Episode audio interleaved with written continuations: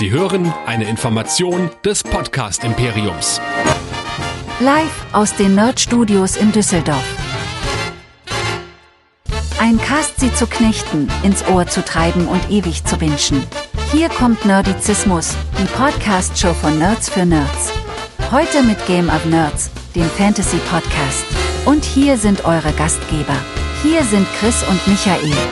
Herzlich willkommen zu Game of Nerds, dem Fantasy Podcast hier bei nerdizismus.de. Mein Name ist Chris und mit mir dabei das wandelnde Silmarillion, das, ja, keine Ahnung, die Wikipedia, der Tolkien, Know-how, Trivia, whatever, der Mensch, der sich äh, fast den kompletten Audiokommentar als Tonspur reingezogen hätte. Hier ist der Michael, hallo. Hallihallo, ja, schön wär's. Ähm, ich muss mich aber wie jedes Wikipedia, glaube ich, jedes Mal wieder neu korrigieren, wenn wir in so einen Podcast reingehen und sagen, was war denn vor zwei Versionen noch Falsches gesagt worden? Siehst du, und ich bin der, der immer in der Wikipedia schreibt und dessen Artikel nie freigeschaltet werden. so ungefähr. Oder immer abgelehnt werden. Ja, herzlich willkommen zu unserem neuen Cast hier über jetzt endlich die Herr der Ringe Filme. Wir haben ja in Vorbereitung auf die Ringe der Macht Serie haben wir ja endlich äh, den Hobbit hinter uns gelassen Mhm. und seine drei Iterationen. Und wir biegen jetzt so, ja, das Ende ist schon so in Sicht. Im September geht's ja los mit den Ringen der Macht. Aber jetzt haben wir natürlich noch drei Herr der Ringe Filme vor uns, die wir alle drei besprechen werden und auch hier wieder in der Extended Edition. Also wenn ihr das Die einzige Version, in der man es übrigens genau diese Filme sehen sollte. Vergesst die Kinoversion. Ich glaube, ich habe die Kinoversion nur, nur im Kino gesehen. Alles andere habe ich extended gesehen und man sollte es so sehen, weil so ist es zumindestens für Fans am sinnvollsten. Ich habe auch bis vor ein paar Wochen oder paar Monaten, bevor wir also angefangen haben, über diese Filme zu sprechen und über diese Franchise-Reihe zu reden, äh, habe ich äh, noch die Blu-rays, äh, die DVDs besessen. Entschuldigung, die, DVDs besessen. Also diese schönen Extended Edition DVD-Boxen gehabt. Da waren glaube ich sechs drin, sechs DVDs drin, weil äh, der Film auf zwei DVDs war. Ist auch bei den Blu-rays und den UHDs weiterhin so bei den Extended-Versionen. Also die kommen weiter auf zwei Blu-rays und zwei UHDs. Habe ich alle hier. Natürlich. Ich finde es schwachsinnig, okay, zur, ähm, zur Vollständigkeit, dass bei diesen Collectors Editions auch noch die Kinoversionen dabei sind. Die brauche ich eigentlich nicht, weil ich die nie sehe. Ähm, aber ja, es ist so. Und du solltest übrigens dann, wenn du die Special Editions oder die Collectors Editions hast, mein Tipp, ähm, pack die nicht unbedingt weg oder gebt die nicht weg. Wenn ihr noch Chancen auf diese ganzen Zusatzinhalte haben wollt, wie zum Beispiel da die, die Gefährten den Directors Commentary und den noch viel besseren Cast Commentary, den man sich anhören äh, hören kann, weil in den normalen Versionen, die verkauft werden, äh, die re-released werden, sind diese ganzen Dinger gar nicht mehr dabei. Auch die ganzen Extras sind nicht mehr dabei. Die findet man nur auf den Collectors Editions von den DVDs, auf der Ultimate Collectors Edition von der Blu-ray und jetzt auf Ultimate Collectors Edition von der 4K-Version, die wo ich nicht nochmal 200 Euro für ausgeben äh, wollte, weil ich ja schon die Blu-ray besaß, aber ich habe die normalen 4K-Versionen und da ist der ganze Zusatzschmonz nämlich nicht dabei. Jetzt musst du dich entweder irren oder ich habe eine dieser Versionen, denn ich habe mir eine Box gekauft mit allen Extended Editions. Ja, bei Und den Extended Ex- Editions ja. Also bei den Extended Editions habe ich nämlich die Audiokommentare von Peter Jackson, vom Cast etc. Die sind alle dabei. Bei den Blu-rays, aber bei Richtig. den UHDs sind die Ah. nicht, nicht mehr dabei. Dafür musst du nämlich diese 200, 300 Euro teure Collectors Edition holen, die Middle Earth Ultimate Collection. Ja, ihr seht schon, da kann man sich drin verlieren, nicht nur in Mhm. der Welt von Mittelerde, sondern auch in der Welt der Edition. Das ist ja fast genauso schlimm wie bei Star Wars, wie viele verschiedene Versionen es da gibt. Das ist noch schlimmer. Und vor allem Dingen ähm, sind die mit jeder neuen Version wieder ähnlich wie bei Star Wars überarbeitet und neu gemastert in der Richtung, vor allem Dingen mit einem neuen Color Editing dabei. Die Blu-rays hatten damals das Problem, dass sie so ein leichten, ich glaube, grünen oder Blaustich oder so das, sowas da drauf hatten, der da mit rein editiert wurde. Und das wurde zumindestens jetzt in dem UH-Release und den re-releaseden Blu-rays, die dann auf diesem UH 4K Master basieren, wieder korrigiert. Und man sieht eigentlich fast jedes Mal eine leicht andere, eine minimal andere Version. Ist ähnlich, ist wie gesagt wie bei Star Wars. Man hat keinen äh, Moment, bei dem wer zuerst schießt, aber man hat zumindest ein leicht anderes Bild. Hast du da so ein bisschen Hintergrund zufällig, warum das dauernd geändert wird? Ich meine, hier ist ja jetzt, äh, der Peter Jackson kann ja jetzt nicht sagen, dass die technischen Möglichkeiten 2003 nicht zur Verfügung standen, um das alles zu machen.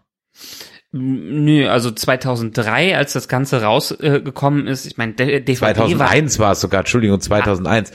Und dann kam die die äh, die Blu-ray, äh, die DVD kam um ja dann 2013 so. kam, glaube genau. ich, 2010, 2013 irgendwie so kamen die Blu-rays raus. Ja gut, äh, DVDs war es alles noch ein bisschen anders. DVDs übrigens für mich immer noch der geilste Sprung von einem äh, von VHS zu DVD ja. in der Bildqualität, den ich jemals erlebt habe. Da ist leider Blu-ray und äh, UHD bisher nicht hinter hinterhergekommen. Weißt du noch, was deine erste DVD war? Mm, ich glaube sogar Star Wars. Nee, Matrix. Ja? Ich glaube, ich habe ich, ich glaube, ich habe mir Matrix geholt und war davon hin und weg. In diesem aber, in diesem Flipper Cover? Äh, es kann sein, ja. Mit dieser Klammer. Aber, ja. Ähm, es gibt aber ja genau mit dem mit dem Ding ja diese dieses dieses oh, dieses alte billige Ding mit dem Pappcover Flipper heißen Flip, Flipper hießen Flipper, diese Cover okay. Flipcover ja, und äh, nee, ich weiß, dass ich einer der geilsten DVDs, die ich damals hatte, wo ich hin und weg war, war Star Wars Episode 2, weil ähm, die der Kampf von Obi-Wan im Weltraum äh, gegen Django Fett mit diesen mit diesen Bomben, die da explodieren, das war damals ein geiler Soundeffekt, den man so nicht auf VHS erleben konnte. Meine erste DVD war keine DVD, sondern eine Box. Ich hatte mir die Alien Quadrilogy Box gekauft. Mhm. Und da war ich auch ziemlich baff, wie geil das Bild bei Alien war. Also das Remaster auf der Blu-ray, das war schon Knaller. Ja, auf mein, der DVD, nicht auf der Blu-ray. Die kommt dauernd durcheinander. ich habe noch zwei, ich glaube, ich habe noch 1000 Mark für den Player bezahlt oder so, oder 1000 Euro. Ich hatte den PlayStation 2. Ich habe mir eine PlayStation 2 geholt und damit hatte ich einen DVD-Player. Und ich muss sagen, die Zeiten damals waren besser. Klar hatte man dann ab und zu mal die falsch gepresste DVD, die man aber dann eintauschen konnte. Heutzutage hast du so Probleme, dass wenn UHDs rauskommen, dass nicht jeder Player die ordentlich abspielen kann. Und genau das hatte ich nämlich auch bei der ähm, die Gefährtenversion der ersten Disc der Extended UHD. Da gab es ein paar Stellen, da musste ich Kapitel weiterspringen oder mir meine Apple TV-Version äh, dran machen, weil das auf der PS5 unglaublich geruckelt hat und das ist äh, die, die UHD ist einwandfrei, sauber, da ist nichts dran. Das muss irgendwie an dem PlayStation 5 Player liegen. Krass, okay. Nee, das hatte ich jetzt überhaupt nicht. Also ich habe ja die Blu-ray geguckt und da war alles soweit in Ordnung. Ja, ihr seht schon, man kann viel um den Film rumreden, man kann viel über den Film reden.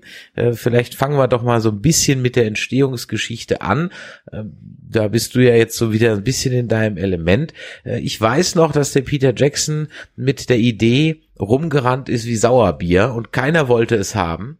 Keiner wollte mhm. es machen, bis er dann, ähm, ich glaube, auf Brian Shea hieß der ähm, Produzent gestoßen ist, der dann gesagt hat, okay, ich mach das aber ich mache nur drei Filme auf einmal. Entweder alle oder gar keinen. Und äh, dann hat man in 18 Monaten die drei Filme runtergeschrubbt. So ungefähr. Ich glaube, es war noch ein bisschen anders. Ich glaube, es war noch äh, so in der Produktion, ähm, dass es sowieso erst als als einzelner gesamter Film angesetzt wurde äh, und das dann später auf drei Filme geteilt wurde. Aber ehrlich gesagt, in, ich habe ja letzte Mal so dermaßen viel von der Entstehungsgeschichte vom Hobbit gesprochen. Ähm, vom, vom Herrn der Ringe habe ich gar nicht so viel im Kopf, weil ich eher das innen drin mit dem Buch vergleiche und die ganzen Produktionsdinge im Kopf habe, aber die Vorgeschichte mir gar nicht so dermaßen im Kopf rumschwirrt. Es gab auch ganz verschiedene Drehbuchentwürfe und im Grunde genommen ist der Peter Jackson schon seit den 90ern damit rumgerannt. Ja, ja. Also, ich meine, das ist ja auch etwas, wo man sagen muss, hm, kann man das denn noch gucken? Das ist ja Miramax. Miramax gehört zur Weinstein Corp oder gehörte zur Weinstein Corp, ja. Mhm. Dürfen wir das denn noch gucken? Ah, ja. Vor allem hatte man ja damals auch mit, mit Peter Jackson, der hatte ja eigentlich gar keinen besonderen Track Record. Also der hatte natürlich mit Braindead und Meet the Feebles zwar schon ein bisschen was hingelegt, aber das war ja dann doch eher so, hm, wie soll man sagen, etwas, ja, nicht gerade Mainstreamiges. Ich weiß nicht, hast du mal Meet the Feebles und Braindead gesehen?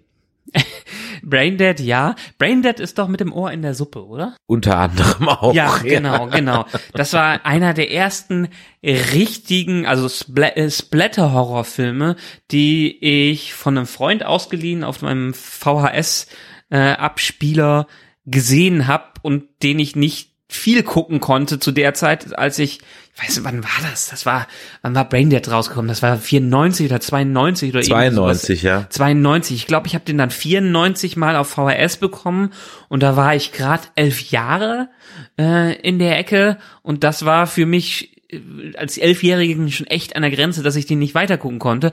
Jahre später habe ich den auf einer LAN-Party irgendwann nochmal reingezogen und musste die ganze Zeit lachen. Aber so als äh, Elfjähriger hat da äh, gerade auch diese Szene, wo die Oma ihr eigenes Ohr verspeist, war da ganz schön ekelerregend. Ja, das war schon, ich habe den in Neuseeland gesehen. Äh, meine Gastfamily hat mir den vorgeführt und meinte, you wanna see a real New Zealand movie? Little did I know, ja, was mich da so erwartet hat. Und ich muss sagen, ich fand den so sensationell, wie alt werde ich da gewesen sein? 16, 17? Ich fand den so großartig, dass ich den direkt die VHS zurückgespielt habe und direkt nochmal geguckt habe. Ich habe den Mhm. zweimal direkt hintereinander geguckt. So großartig fand ich den. Ähm, vor allem die Szene dann am Ende mit dem Benzinrasenmäher, die glaube ich bis heute immer noch den höchsten Blood Count äh, on-screen ever hat. Also da wurden mal kolportiert, die, die immer noch die höchste Anzahl an Kunstblut äh, in der Filmgeschichte verschüttet. Aber das kann doch nur ein Gerücht sein. Ich meine, das Wichtige hieraus ist einfach, dass äh, der Herr der Ringe, wie viele andere Hum äh, Romane, lange, lange Zeit als komplett unverfilmbar galt. Also da hat sich kaum einer dran gewagt, außer dass wir mal so diese diese alte Zeichentrickverfilmung hatten, die jetzt noch nicht nicht wirklich gut war in den 80ern und äh, alles andere hat man zu zum, zumindestens zum damaligen Zeitpunkt aus Effe Effektsicht, weil wir müssen ja dran denken, in den 90ern haben halt viel noch alles mit praktischen Effekten gemacht und Computer sah scheiße aus. Ähm, das, das galt als unmöglich, den um, Was viele nicht dran geändert hat, trotzdem Computer einzusetzen. Ne? ja. Und der, das Tolkien Estate. I'm looking at you, Dungeon and Dragons. Ja. das Tolkien Estate, was dahinter ist, ähm, die haben das auch alles nicht sehr freiwillig gemacht, diese ganzen Umsetzungen, weil ähm, Tolkien selber war eigentlich eher dagegen. Der hat das aus finanzieller Not damals zugelassen, dass die Rechte überhaupt ähm, in, in die Welt nach außen hinausgehen konnten. Ich glaube, seine Frau war sehr krank und deshalb hatte er damals gar keine andere Wahl, als ein bisschen Kohle daneben beizumachen. Und so sind dann über die Jahrzehnte die, die Filmrechte von einem, von einer Shell Corporation zu einer anderen rübergehüpft, ähm, bis sie es dann am Ende zu dem Zeitpunkt gemacht haben. Das, zumindestens das habe ich noch im Kopf, was die Vorproduktion äh, angeht. Ja, es gibt so um, um Tolkien auch durchaus ein bisschen ja äh, Trivia, denn ähm, zum Beispiel ist Christopher Lee der Einzige, der ihn noch lebend kennengelernt hat. Ich, so alt wie der damals schon war, kein Wunder. Und so, so ein großer Nerd wie Christopher Lee immer war, auch kein Wunder. Den hätte ich wirklich ganz gerne mal zum Interview gehabt. Also ich glaube, Christopher Lee hätte eine Menge zu erzählen gehabt. Das war, äh, das wäre wirklich sehr lustig gewesen. Das war auch so ein bisschen das Problem mit Christopher Lee, dass er immer im Set war. Er war so eine Größe und so ein imposanter Schauspieler, dass ihn keiner unterbrechen wollte, wenn er in irgendwelchen Geschichten äh, da ist. Und das hat dann schon einige Zeit in Anspruch genommen, bis die endlich mal zu ihren Szenen gekommen sind. Es da kommen wir bestimmt auch bei The Two Towers dazu. Es hat auch durchaus einen Grund, warum in der Filmversion sein Tod etwas geschnitten war. Aber dazu dann bei Die zwei Türme mehr. Jetzt sind wir erstmal beim Fellowship of the Ring, die Gefährten. Genau. Und ich habe ja wie immer einfach mal rausgesucht, wie ist denn der Film so bewertet worden. Und ich muss sagen, ich glaube, das ist mit der bestbewerteste Rotten Tomatoes Film, der uns jetzt so in unseren Besprechungen untergekommen ist. Was glaubst du denn, wie der so bei den Kritikern abgeschnitten ist?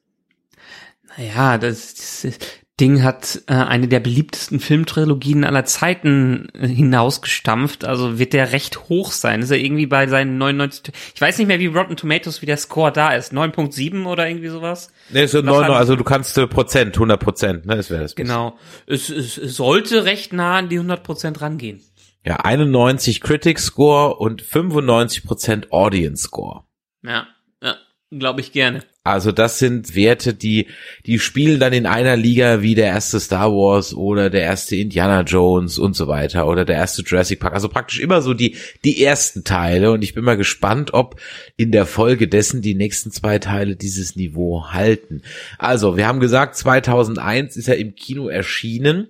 Und wir haben es in unserem ersten Cast auch schon mal ein bisschen erwähnt. Ich, für mich war das damals so der erste wirkliche Berührungspunkt, neben dem, dass ein, wie gesagt, ein Grundschulfreund, der Vater immer den, den Hobbit da so ein bisschen vorgelesen hat, aber ich habe das alles nie gerafft, sondern hatte ich halt da eben dieses Hörbuch oder dieses Hörspiel vom Hobbit, aber mit Herr der Ringe an sich hatte ich irgendwie nie was zu tun und hab den dann erst also im Kino zum ersten Mal gesehen und das war eine dieser wenigen Kinomomente, wo die Leinwand am Ende fertig oder schwarz wurde und man man konnte es nicht erwarten und wollte es sofort weitergucken. Also es, das war ja unglaublich, das weiß ich noch. Definitiv. Also ich habe es vorher in, ich hatte es damals auch schon erzählt, ich habe es an irgendeinem Zeitpunkt, als ich für meinen Vater im Büro gearbeitet habe und Stoffteile sortiert habe, der hatte ein, damals eine Produktion für äh, Herrenjacken und dann hat man als Schüler immer so in den äh, Sommerferien da ein bisschen arbeiten können und musste Stoffmuster erfühlen und so einen Scheiß. Ich werde ich nie wieder in meinem Leben machen. Davon habe ich äh, die paar Sommer, wo ich das gemacht habe, genug von gehabt.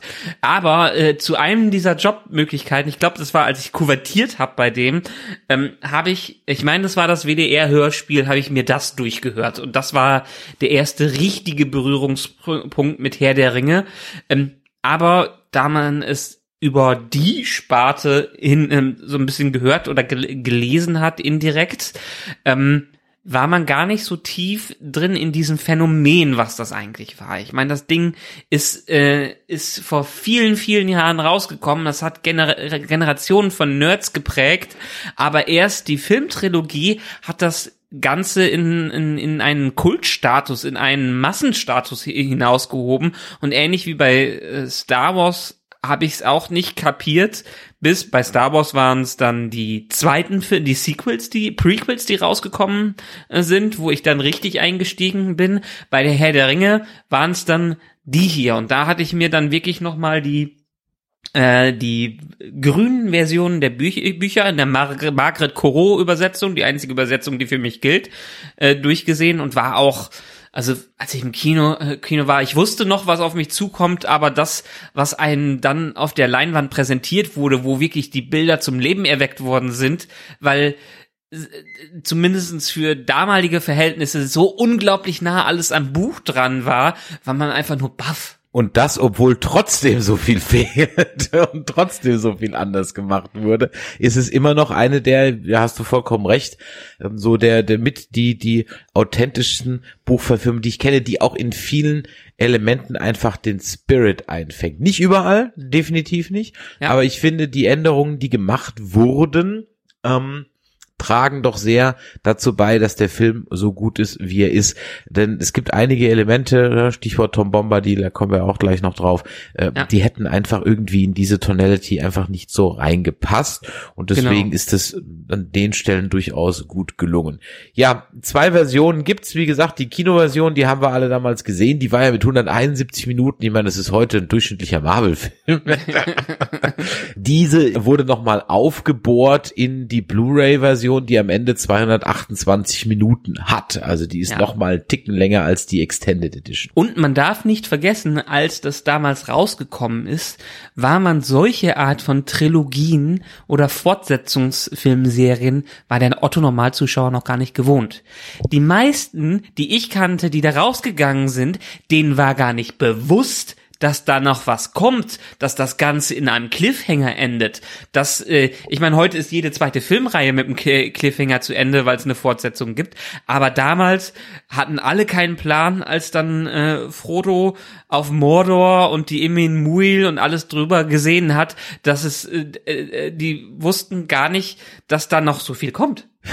das, das war so, also ich wusste schon noch, dass das jetzt weitergeht, aber man wusste natürlich nicht, ähm, wo, wo das jetzt der Break ist, weil ich ja die Story in dem Sinne auch nicht kannte, so genau. Ja. ja. Und das ist aber dann ganz ehrlich auch ein bisschen eine Erleichterung, denn treue Hörer werden es wissen, ich war sehr hibbelig bei der aktuellen Dune-Verfilmung. Warum? weil ich ja wusste, dass das der erste von zwei Teilen ist. Und ich wusste halt nicht, wo sie den Break machen. Und ab so einem gewissen Punkt im Film, ich habe nicht auf die Uhr geguckt, weil du musst ja bei diesen Prä Premieren immer das Handy dann abgeben und dann kannst du ja nicht auf die Uhr gucken, hatte ich halt so ein bisschen das Zeitgefühl verloren und wusste halt nicht, okay, wie lange haben wir denn noch und wo ist denn jetzt der Break? Und ich habe dann im Grunde genommen ab der Sequenz, wo also Paul und Jessica in die Wüste verbannt werden, permanent drauf gewartet, dass jetzt, jetzt ist er vorbei. Mhm. Ah nee, jetzt geht's noch weiter. Äh, jetzt ist er vorbei. Ah nee, jetzt geht's nochmal. Jetzt ist er vorbei. Und da, wo dann der Break am Ende war, habe ich mir gedacht, okay, das, hätte ich jetzt an der Stelle gar nicht gemacht. Aber okay, gut, mal gucken, wie viel sie dann in den zweiten Teil reinpacken. Aber das hat mich wirklich einen Ticken hibbelig gemacht eine ganze Weile. Ja, und da muss ich sagen, das ist einer der Punkte, wo die Filmreihe definitiv Verbesserungen, zumindest aus meiner Sicht, gegenüber der Buchreihe einnimmt. Ähm, weil ich meine, wir springen jetzt gerade schon ganz kurz zum Ende, aber die Bücher enden damit, ähm, dass der, das erste Buch, beziehungsweise das zweite Buch, die Bücher selber, die Gefährten ist ja auch in zwei quasi Teile aufgeteilt, in zwei einzelne kleine Bücher. Ähm, und das, das Buch endet damit, dass Frodo äh, und Sam über den Fluss äh, mit dem Boot drüber sind und die ganze Szene, was jetzt mit den mit äh, Legolas und Gimli und Boromir passiert und äh, den anderen Hobbits, das wusste man in den Büchern nicht. Das wurde auch nicht, nicht groß angeteasert. Dafür musste man auf das zweite Buch warten oder es lesen. Ich weiß, dass äh, Mary und Pippin in dem ersten Herr der Ringe noch nicht entführt werden. Das kommt, glaube ich, auf den ersten zwei Seiten im zwei, zwei Türmen oder so. Also das, das, das äh, ist dann Boromir lebt, glaube ich, auch noch, wenn ich mich recht entsinne. Äh, naja, da ist da doch schon sehr parallel passiert. Äh, erfährt man eigentlich nur die Seite von, von Frodo und Sam. Ähm, und da muss ich ehrlich gesagt, auch gerade wenn wir jetzt vielleicht später in den zweiten äh, Teil irg irgendwann gehen, ähm, denken, wie viele Autoren sich von dieser Art von Storytelling haben inspirieren lassen, weil der, das zweite Buch äh, hat es ja auch strikt geteilt in ähm, in Charaktere. Erstmal geht's um Aragorn und Co. und dann im zweiten Teil geht's erst wieder um Frodo und Sam. Und ich musste, als ich es wieder gelesen habe oder ge gehört habe, weil ich habe mir die Hörbücher diesmal durch, äh, durchgehört, total an George R. R. Martin denken, wie er teilweise mit seiner ähm, Game of Thrones Reihe umgegangen ist, wo man ein ganzes Buch auch nichts von Tyrion erfährt. Das greift so ein bisschen um sich, dass man äh, seitenweise, kapitelweise, filmeweise, folgenweise manchmal von ganzen Handlungssträngen gar nichts mitkriegt. Also da ist ja, da, da keine Ahnung, wer es erfunden hat, aber da gibt's also einige, die das so machen inzwischen. Aber vielleicht steigen wir doch einfach in der Tat beim Anfang mal ein ähm, und äh, sehen direkt die erste Änderung bei der Extended Edition ähm, zum äh, zum normalen, beziehungsweise sehen wir äh, erst später die äh, erste Änderung. Wir haben halt unseren Prolog, ähm, der von Galadriel gesprochen wird mm, die ganze Geschichte des Rings, wo ich im Audiokommentar, den ich mir angehört habe, das ganz faszinierend fand, dass die erst in der Produktion so gearbeitet haben, dass die gar keinen Prolog machen wollten. Äh, die wollten das komplett weglassen und das alles in der Story durch Gandalf erfahren, so wie es auch im Buch ist. So wie in ähm, ähm, ähm, Hobbingen äh, das Gandalf äh, ähm, Frodo erzählt, würden wir als Zuschauer auch erst mehr über den Ring und das ganze große Drumherum erfahren, wenn wir denn weiter im Film drin sind. Und der Prolog wurde den relativ spät von den Produzenten aufgedrückt. Die haben den schon mal geschrieben, haben den dann weggeworfen, weil sie dachten, wir möchten keinen Prolog haben. Und irgendwann kam, äh, kam das Studio an und sagt, als die ersten Versionen gesehen haben, nee, ihr braucht unbedingt einen Prolog. Und dann haben sie ihn wieder aus der Kiste geholt und dann auch nicht Frodo sprechen lassen, sondern Galadriel. Aber sind wir ehrlich, das ist doch ein Prolog by the book. Also that's ja. how you do a Prolog. Also ja. viel besser geht's gar nicht. Der funktioniert auf so vielen Ebenen. Erstmal setzt er technisch gleich mal eine Messlatte. Ja, also wenn du zum allerersten Mal die Elben siehst, wie die da so ähm, in synchron ihre ihre Schwerter da rausziehen und so weiter, bist du schon mal geflasht. Ja.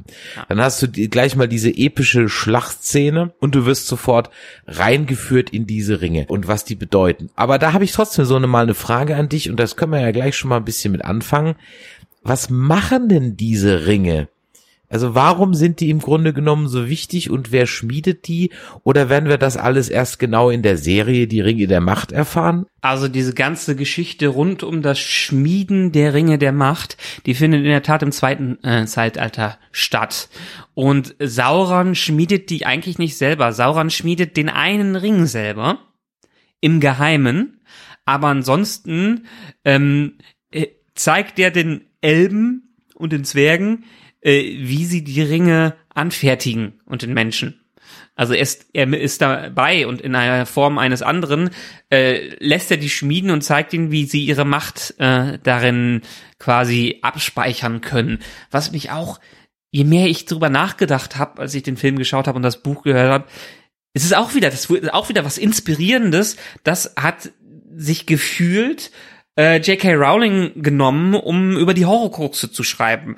Weil letztendlich ist es ja auch nichts anderes, dass, ähm, äh, äh, dass in den Horrorkruxen ähm, die ganze Macht von ähm, vom Dark Lord von äh, ihm, der nicht genannt werden soll und dessen Namen ich gerade nicht hier komme. Voldemort, Voldemort, Voldemort. Voldemort, Voldemort.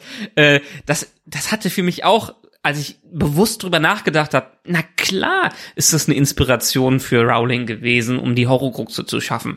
Ähm, ja, aber im Prinzip läuft es so, Sauron hilft den Ganzen, ähm, ihre Ringe zu schmieden, aber im Geheimen schmiedet er den einen Ring, der die Kontrolle über alle andere äh, Ringe hat. Und in dem Moment, wo er die aufsetzt, merken die Elben äh, das und schaffen, und die Elben schaffen es, sich dem zu entziehen. Die Zwerge sind zu hart im Nehmen, dass er die komplett übernehmen könnte und nur die Menschen verfallen ihm dann und werden zu den Ringgeistern. Haben denn die anderen Ringe auch irgendwelche Kräfte? Also machen die unsichtbar, kann ich fliegen, Röntgenblick, Laseraugen? Ja, also sie äh, ähm, äh, sie vergrößern zumindestens die Macht der Träger in, in dem Fall. Vor allem Dingen ähm, bei den Elben. Hier sieht man es in einem in einer Nebenszene in die Gefährten, ähm, wo Galadriel ihren äh, Ring Neniel, glaube ich, ähm, zeigt und ähm, wo die sind in Lothlorien. Lothlorien ist quasi ein äh, ein Platz, wo die Welt mehr oder weniger eingefroren ist, äh, wo man noch den Glanz vergangener Zeiten sehen kann. Und das wird vor allen Dingen auch durch den einen Ring und durch Galadriel ähm, gefördert. Also in dem Moment, und des, deshalb ist sie auch ein bisschen zwiegespalten, ähm, dass sie einerseits Frodo unterstützen möchte, den Ring zu zerstören, aber sobald der eine Ring seine Macht verliert, verlieren alle anderen Ringe auch ihre Macht und dementsprechend würde Lorien oder geht Lorien später auch in seinem Glanz unter. Und was meinst du, sehen wir dann jetzt in dieser Serie? Warum heißt die Serie dann die Ringe der Macht? Also sehen wir da die, die, die Vorgeschichte vor der Vorgeschichte? So, also wir Sauron aus seinen Windeln entsteigt? Das, das ist die, das ist die große Frage, die sich alle fragen. Was sehen wir denn? Wir werden eine komprimierte Version vom zweiten Zeitalter sehen. Und im zweiten Zeitalter geht es einfach um, nachdem ähm, der Krieg des Zorns herum ist und Morgos, der ursprüngliche Bösewicht, besiegt wurde, wurde den Menschen als Dank dafür, dass sie ähm, alle unterstützt haben, dieses heilige Königreich gegeben. Mehr oder weniger Atlantis äh, ist Numenor.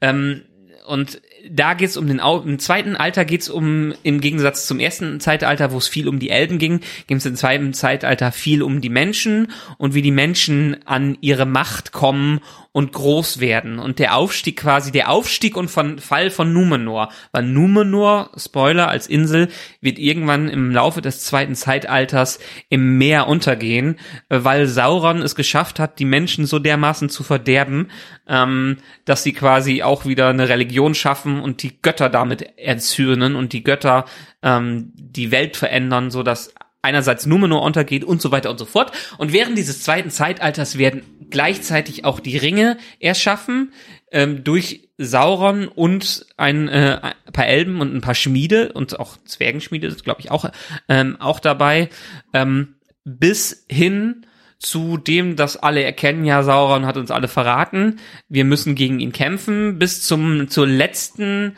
ähm, Allianz zwischen Elben, Zwergen und Menschen und den ganzen freien Völkern Mittelerdes, äh, indem sie im großen Krieg Sauron gegenübertreten und wo Elendil ähm, wo, äh, wo Isildur Sauron besiegt und ihm den Ring der Macht abschneidet. Also das ist quasi das Ende des zweiten Zeitalters und die Vermutung ist, dass wir in der Serie in sehr komprimierter Form diese äh, diese vielen vielen Jahre sehen werden, denn das zweite Zeitalter hat in Jahren eigentlich 3441 Jahre, so wie ich es gerade hier in Wikipedia vor mir äh, liegen habe, umgerechnet. Ähm, und aber ähnlich wie es hier in den Filmen äh, geschehen ist, wird man sicherlich sich einige Freiheiten nehmen, um nicht alle Tausende von Jahren äh, drüber springen zu müssen. Naja, Jahre und Abkürzen, das zieht sich ja auch durch diese ganze Filmreihe. Also da werden ja, ja genau. etliche Wochen, Monate und Jahre gerafft. Also ähm, da kommen wir, wir gerade auf der Reise können wir da auch nur mal ganz kurz drüber sprechen. Ja. Also wir genau. haben gesagt, dieses dieser Prolog ist durchaus so How to do a Prolog. Da würde man sich bei der einen oder anderen Filmreihe, Serie sowas gerne mal wünschen. Dann hat man es nämlich auch weg Weißt du, dann kannst ja. du in deinem Pacing vom Film, brauchst du dich damit nicht mehr aufhalten. Dann kannst du zwar noch ein bisschen anreichern, aber ja. du musst dann nicht die, die Handlung dauernd unterbrechen, indem du wieder die eine Expositionsbombe nach der anderen zünden musst, die dann halt immer dein Pacing zerstört. Ja. Und ähm, Peter Jackson und Fran Walsh und alle anderen hatten auch riesige Probleme mit diesem Prolog, den ordentlich zu schreiben. Weil die Kunst bei einem guten Prolog ist einfach, sich nicht komplett in Exposition zu verlieren. Du kannst hier, könntest du x Namen reinwerfen aus dem Tolkien-Lore, die da irgendwas zu suchen haben, weil da alle möglichen Leute dabei sind. Äh, das interessiert in dem Fall äh, aber, äh, aber nicht. Und hier haben sie es dann geschafft, wirklich die Essenz des Ganzen rauszunehmen, äh, das ja dann später durch ergänzende Rückblenden nochmal vervollständigt wird, um das Wichtigste zu sagen. Sauron hat alle betrogen, in einer letzten Allianz wurde er besiegt. Ihm wurde der Ring abgenommen von Isildur. Isildur als äh, äh Name nochmal sehr wichtig, weil er äh, viel mit Aragorn zu tun äh, hat. Der Ring verschwindet, wird aufgenommen von Gollum ähm, und kommt in die Hände von Bilbo. In, in diesem Fall Ian Holmes. Ähm, und, und landet dann über die Jahre irgendwann im Auenland. Ähm, und das ist, also ich muss sagen, in diesem, was war das, neun Minuten Prolog oder so, das ist quasi die, die Blaupause für alle, die irgendeine Art von Prolog versuchen sollten. Nicht zu viel reinpacken, aber gerade genug, damit es der Zuschauer versteht. Und wir haben es ja gesehen, nach dem Herr der Ringe gibt es so viele Filme, die versuchen, diese Art von Prolog nachzuahmen und wo meiner Meinung nach keiner bisher in irgendeiner Art und Weise erfolgreich war. Würde ich absolut so unterschreiben. Das letzte, wo ich mir gewünscht hätte, dass man sowas macht, weil ich glaube, das hätte vielen Zuschauern auch den Einstieg erleichtert, wäre Dune gewesen. Ich glaube, wenn man bei Dune einen Prolog gemacht hätte, äh, ähnlich in dieser Geschichte, es gab ja einen, aber der war dann nur über diese, diese Mosaiktafel und so. Nee, das hätte ich anders gemacht. Aber gut, okay. Das muss aber jeder für sich selber entscheiden. Genau. Aber was ich allein zu diesem Prolog nochmal sagen kann, weil uns wird ja als erstes hören wir eigentlich in diesem, in diesem ganzen Film Galadriel. Als diejenige, die übergreifend alles äh, mitbekommen hat und die einfach eine, eine wichtige Persönlichkeit in dieser Welt ist. Und so wie Galadriel von Tolkien be beschrieben wird als, äh, als Schönheit, äh, die aber eine Macht ausstrahlt und auch mit einer tiefen Stimme, ist, muss ich hier betonen, Kate Blanchett die absolut perfekte Besetzung gewesen. Diese, diese Tiefe, die die in ihre Stimme, äh, das Dunkle, was die mit reinbekommt in der Erzählung, äh, macht einem jedes Mal, wenn man es hört, wieder Gänsehaut. Ja, Das, ich glaube, sie haben das auch im Trailer schon verwendet, im allerersten Trailer, den man so gesehen hat. Da bin ich Kann mir nicht mehr ganz sicher, aber Ja. ich glaube schon. Zumindest die ersten Sätze so, the world is changing und sowas. Ja, das war schon, das war schon nicht schlecht. Ich meine, Und äh, äh, auch äh, auch noch, was sie hier schön gemacht haben. Also ich habe immer so ein paar kleine Titbits, die ich aus den Audiokommentaren mit rein äh, äh, hauen kann. Der Rückblick von Ian Holmes, den übrigens alle gesagt haben, das wär, war die einzige Wahl äh, für Bilbo, für Peter Jackson überhaupt. Der konnte sich keinen anderen vorstellen. Ähm, er spielt ja noch mal eine jüngere Version von Bilbo da, die 60 Jahre jüngere Version, obwohl der Ring ihm ja geholfen hat, nicht wirklich zu altern. Ähm, Heutzutage würde man das mit einem Filter machen, mit so einem De-Aging-Ding. Äh, damals haben die ohne Witz Ian Holmes Gesicht getaped, dass die Falten möglichst rausgeglättet äh, worden sind. und merkt man's? Nein. Sieht's gut Nein. aus? Ja. Ja, Ja? genau. So. Und das kostet wahrscheinlich 4,50 Euro fürs Tape. Ja, und es sieht einfach viel besser aus. Man hat, nicht diesen komischen Glow, De-Aging-Effekt, den man jetzt überall bei Marvel hat. Meinetwegen recastet dann auch die jüngeren äh, Leute. Es äh, kann doch auch funktionieren. Da gibt man ein paar anderen Schauspielern auch noch ein bisschen Arbeit. Aber praktische Effekte, das sieht man hier an allen Ecken und Enden, heben, ja, ein paar Effekte sind ein bisschen schlecht gealtert. Natürlich Sauron und Co. Man sieht, dass das Ding 20 Jahre alt ist, ist aber völlig in Ordnung. Die Gesamtstimmung passt einfach. Ich glaube, dass man dem Zuschauer einfach sowas heutzutage, und das meine ich jetzt auch schon damals, irgendwie nicht mehr zutraut. Man traut den Leuten nicht mehr zu, dass sie mit einem anderen Schauspieler dann zurechtkommen. Das Problem beim Casting eigentlich ist, was eher, dass viel zu oft der gleiche Typ gecastet wird und die Leute einfach viel zu ähnlich aussehen. Und du denkst so, hä, Moment mal, ist das jetzt der? Ach nee, es ist ein anderer, aber der sieht doch genau gleich aus. Statt man da ein bisschen der äh, mal mal ein bisschen äh, drauf achtet, dass man mal, weißt du, was gar nicht mehr vorkommt, was früher ganz oft passiert ist, man castet überhaupt keine Gesichter mehr. Früher hat man so so so Gesichter gecastet, so Leute, Ja. die hatten große Nasen, abstehende Ohren, keine Ahnung was, ja. Ja, das passiert überhaupt nicht Charaktere mehr. Charakterköpfe, gecastet, ja. Ja. Und wo wir gerade bei der Besetzung sind, ich meine, ein Aspekt wäre ja, und das hätte, glaube ich, durchaus ein bisschen was geändert, ähm, wenn ja äh, Vigo Mortensen ist ja erst so ganz kurz vor Schluss, beziehungsweise was heißt kurz vor Schluss? Die haben schon gedreht, äh, Mhm. da haben sie ihn äh, reingeholt. Eigentlich sollte, wie hieß der Bruder? Stuart Townsend. Stuart Peterson, äh, Townsend, genau. Stuart Townsend sollte den eigentlich äh, spielen. Ja, hätte er mal lieber, dann äh, wäre seine Karriere nicht mit Queen of the Damned zu Ende gewesen. Ja. Und der hat sich aber, ja, also erstmal war er am Ende des Tages dem Produzenten auch zu jung für einen 68-Jährigen. Gut, das war jetzt Vigo Mortensen auch nicht. Aber der hat sich wohl nicht ganz so doll am Set benommen. Der wollte irgendwie nicht äh, reiten lernen und kämpfen hat er auch nicht so Bock gehabt. Und äh, Proben war auch nicht so seins. Und hat man ihn nach zwei Drehtagen wieder gefeuert. Und dann musste man schnell einen Ersatz finden. Und es wäre ja fast Russell Crowe geworden. Mhm. Nur Russell Crowe hatte gerade erst anderes gewesen. ja, allerdings wäre ein komplett anderer Charakter gewesen. Aber Russell Crowe hatte gerade erst Gladiator gedreht und hatte keinen Bock, dass er schon wieder in so einem für ihn Sandalenfilm und Schwertkampffilm drin ist und dann am Ende nur noch auf diese Schwert- und äh, Geschichten festgelegt. Deswegen hat er das abgelehnt. Und der letzte im Bunde, der auch abgesagt hat, war dann Jason, der Jason Patrick äh, gewesen. Und äh, der hätte ja durchaus schon so ein bisschen besser gepasst, ja, ähm, äh, als, wie, als die, die Person, die dann, äh, wo es dann Vigo Mortensen geworden ist. Wer jetzt sich überlegt, wer war jetzt nochmal Jason Patrick, den habt ihr vielleicht in Sleepers gesehen, den könntet ihr in Speed 2 gesehen haben, aber den, ja, der hat auch danach nicht mehr so viel gerissen. Das sind so die klassischen Fehler in der Karriere. Ja, und auch einfach man manchmal das Glück, irgendwie, wie es reinkommt. Ich meine, die, die Klasse, einer der klassischen Casting, äh, äh, Dinger war ja auch, dass Michael J. Fox in Zurück in die Zukunft, Zurück in die Zukunft reingekommen ist, weil sie ja das vorher ähm, auch mit einem anderen Schauspieler äh, Monate schon gedreht oder Wochen schon gedreht haben. Ja, ganz genau. Ah, wir schweifen schon wieder ab. Ich wollte ja eigentlich, und das ist der nächste Stichpunkt, den ich mir notiert habe, nach diesem tollen Prolog, ist erstmal Auenland Porn. Das ist der erste Teil des Auenland Porns, der im Hobbit war natürlich nur ein ganz mieses Rehash, um diesen Spirit nochmal einzufangen, den man hier und ganz besonders in der Verbindung mit Musik von Howard Shore einfach nochmal erlebt. Also diesen Score, können wir mal kurz über den Score sprechen, ja.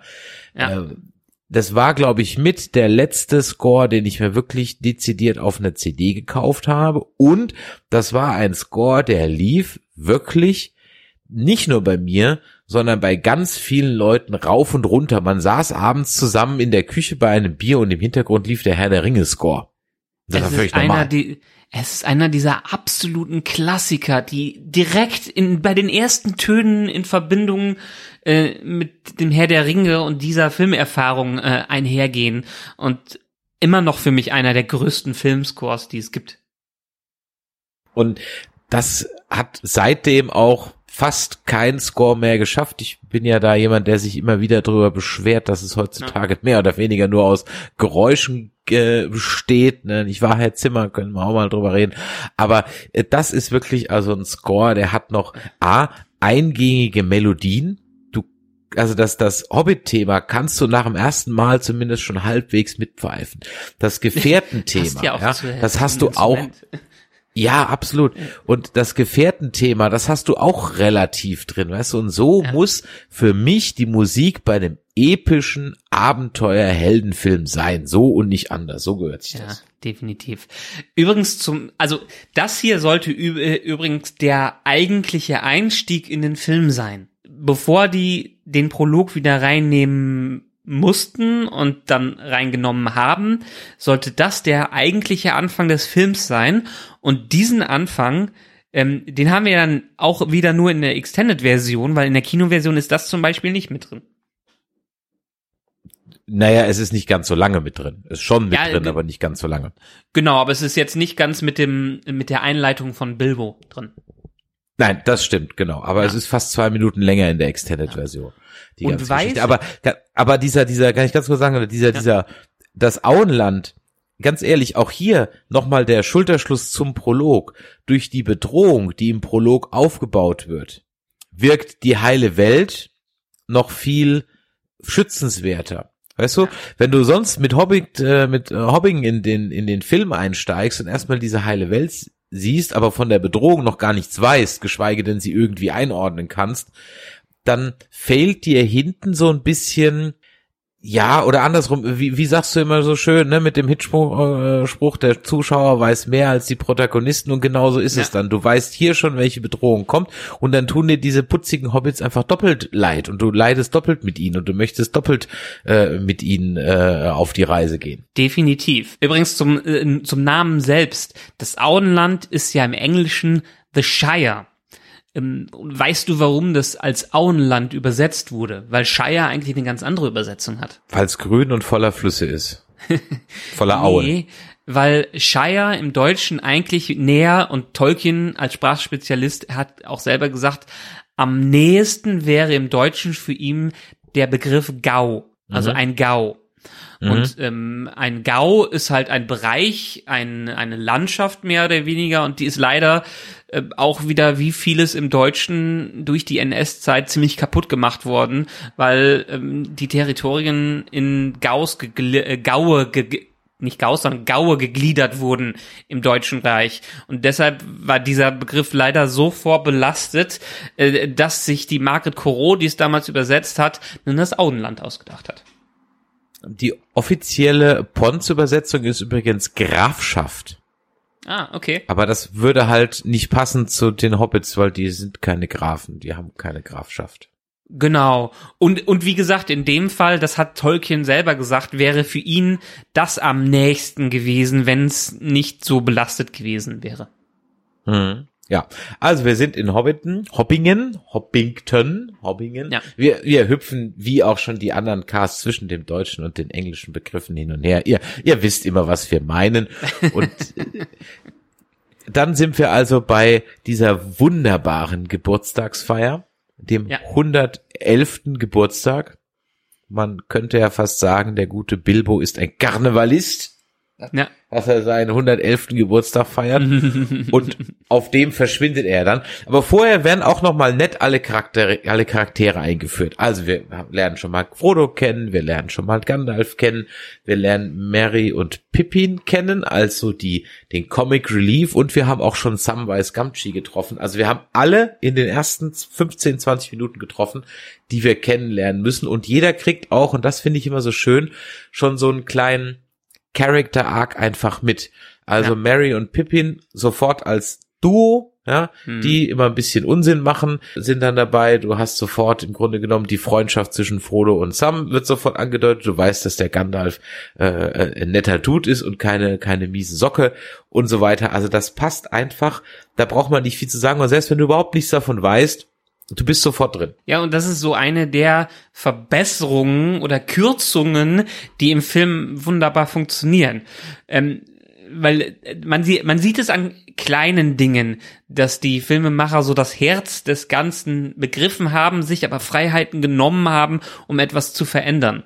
Äh, Die ganze Geschichte, wo Gandalf am Anfang reinreitet und dann für die Kinder das Feuerwerk zündet, ist im Buch komplett umgekehrt. Der lässt da keinen einzigen äh, Kracher da fliegen und alle Kinder sind total enttäuscht hinter ihm und müssen dann auf den Geburtstag einfach warten. Ähm, oder solche äh, Sachen, dass wir Mary und Pippin hier sehen. In der Art und Weise, das zeigt wieder, wie komprimiert einfach das Ganze ist, ähm, weil diese Geschehnisse sind eigentlich noch 20 Jahre bevor Frodo überhaupt loszieht. Also im Film wurde das Ganze Ja, ziemlich, äh, ziemlich komprimiert. Hier ist es so, Außerdem hat Frodo übrigens am gleichen Tag Geburtstag wie Bilbo, also es ist mehr oder weniger doppelter Geburtstag, den, äh, den die da, äh, den die da feiern. Ähm, Gan- Gandalf kommt an, Gandalf äh, hilft bei den äh, Vorbereitungen. Frodo weiß auch im Buch schon, dass Bilbo plant abzuhauen äh, in in dem Fall. Und Merry und Pippin, Frodo ist zu der Zeit ungefähr 33, glaube ich, weil das das ähm, Mhm, er ist äh, 33, ja. Genau. Und das mit, Alter 50, ist mit 50 geht er. Mit 50 geht er und mit 33 ist er hier und die wird hier erstmal volljährig, weil Hobbits werden erst irgendwie mit 33 volljährig. Ähm, und Merry und Pippin sind 20 Jahre später eigentlich viel jünger als er. Frodo ist so ein bisschen schon der alte Sack, äh, alte, als er loszieht, äh, aber hier sind die alle aufs gleiche Alter gepackt. Also Sam und Pippin und äh, Merry müssten hier noch kleine Kinder sein, wo das Ganze äh, passiert. Ja. Das ist so die erste große Raffung. Neben Genau. dem eigentlichen Weg. Ja, aber wo Denn der Gandalf braucht auch viel länger zum Recherchieren, was der eine Ring ist. Hier wird ja, und gerade nochmal im dem Tie-In mit dem Hobbit wird ja dann so suggeriert, er wüsste eigentlich schon, worum es geht. Also er muss Genau. zwar noch mal kurz noch mal nachgucken, aber das dauert nur ein paar Tage. Ja, er, er vermutet hier schon vieles, ähm, aber er ist sich einfach immer noch nicht sicher. Übrigens auch in der Szene, wo Bilbo verschwindet. Das ist eine der Sachen, wo ich mir gewünscht hätte, dass es vielleicht nicht so ganz abgeändert haben. Natürlich ist es für den Zuschauer, der sieht als er erste Mal, wie der Ring so dann richtig funktioniert neben dem Prolog. Ähm, aber wenn Bilbo verschwindet vor der ganzen Menge, haut ähm, Gandalf im Buch noch mal einen kleinen Blitz raus, damit auch keiner mitbekommt, dass das aufgrund eines Zauberringes da passiert, so ungefähr. Ja, und hier zieht er ja sofort die Augenbraue hoch und da weiß man, oh oh, da ist was im Busch. Ja, ja. Nee, hier ist das alles von langer Hand geplant und alle, also Frodo und Gandalf wissen da Bescheid und Bilbo haut auch nicht allein ab, der haut auch mit einer kleinen Zwergenkompanie über Nacht schnell ab, die ihm ein bisschen beim Tragen helfen und so. Ähm, ist alles also sind alles, man versteht, warum sie es gekürzt haben und es ist gut so, dass sie es gekürzt haben, weil anders würde es gar nicht funktionieren in so einem Film. Jetzt brauchen wir, glaube ich, nicht jede einzelne Szene nacherzählen. Ich glaube, ihr kennt das alle und in Ja. dem Tempo, dann würden wir noch fünf Stunden, dann könnten wir aus dem Cast hier schon eine Extended Edition machen. Aber trotzdem natürlich jetzt mal ein paar äh, Markpoints, die so in diesem Film natürlich auch einem im Gedächtnis geblieben sind. Denn ich glaube, ich behaupte einfach mal, das ist ein Film, an den erinnern sich noch viele Leute relativ genau, auch wenn sie ihn noch nicht so oft gesehen haben. Denn die einzelnen Punkte sind doch sehr prägnant und dazu zählt, glaube ich, diese wirklich richtig spannend und gut gemachte Flucht ähm, der ersten Hobbit-Bande vor den Ringgeistern, von denen man ja noch am Anfang gar nicht so genau weiß, wer sind die überhaupt und wo kommen die her. Und das ist schon relativ beeindruckend und auch richtig gut gemacht, obwohl die eigentlichen Mittel und das, was mir jetzt beim Wiedergucken nochmal aufgefallen, das ist gar nicht so aufwendig gemacht. Das ist Nö. dunkler Wald, echter Wald, Nebel, Backlight von hinten und gute Schnitte und sofort hast du eine spannende Szene und da ist nicht viel CGI drin in den Dingern, wenn überhaupt. Zumindest Nee, muss auch nicht. Man so hat, auf. so- man hat so einen klassischen Vertigo-Shot äh, von Hitchcock auch mit drin. Ähm, und das ist wunderbar. Aber was ich dann zu, zumindestens noch sagen wollte, also einerseits kann ich allen weiterhin empfehlen, sich die Bücher nochmal durchzulesen. Habt ihr bisher nur die Filme gesehen?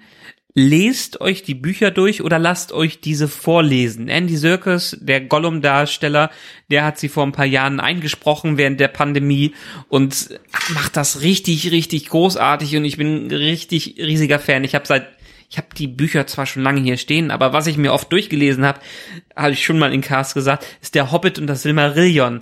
Aber da die Herr der Ringe doch immer schon äh, die drei Bücher so ein Schmöker sind, habe ich nie wieder ganz angefangen und genieße es gerade so richtig, die äh, Parallelen äh, zu haben und zu sehen, wie es noch ausgefeilter und noch ausgefuchster sein kann, wie zum Beispiel hier, um es im Vergleich zu sagen, auch hier wurde en enorm gekürzt. Wie gesagt, es sind 20 Jahre, bis Frodo äh, äh, wieder losgeht. Gandalf kommt zwischendurch immer mal wie, äh, wieder und ähm, äh, checkt mal, wie es Frodo so geht. Und dann hacken die einen Plan aus, dass Frodo auch nicht von heute auf morgen aus dem Auenland verschwindet äh, und sich nur einen Rucksack äh, packt, sondern der Plan war, dass er Beutelsend verkauft. Und Beutelsend äh, End wird an die Sackheim-Beutlins verkauft ähm, die ja hier auch in der Extended-Version ab und zu mal vorkommen, als quasi die, die Intimgegner ähm, der Beutlins.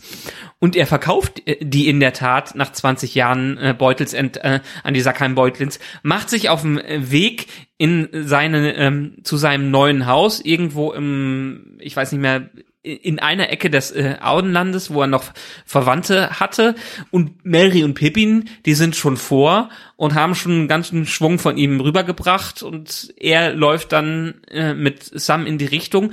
Die haben lange auf Gandalf gewartet. Gandalf ist einfach nicht aufgetaucht und deshalb ziehen sie äh, schon mal los und werden dann auf dem Weg durch die Reiter überrascht und sehen auch Elben, wie hier in der Extended-Version. und da schneidet der Film dann wieder stark ans Buch ran, weil so diese Szene mit dem Baum und äh, den schwarzen Reitern ist auch hier wieder dann wieder fast eins zu eins übernommen.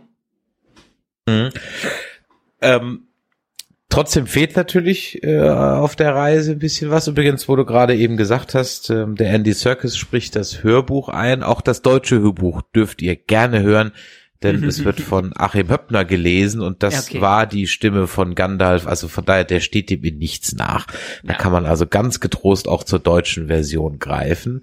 Ähm, jetzt musst du mir so reihenfolgetechnisch kurz mal auf die Sprünge helfen. Wir sind jetzt also dann ein bisschen auf der Flucht, beziehungsweise die, was heißt Flucht? So eine Flucht ist es ja noch gar nicht, als sie loslaufen, wissen sie ja noch gar nicht davon, dass sie äh, gejagt werden. Genau. Und jetzt sind aber zwei Dinge raus aus dem Film.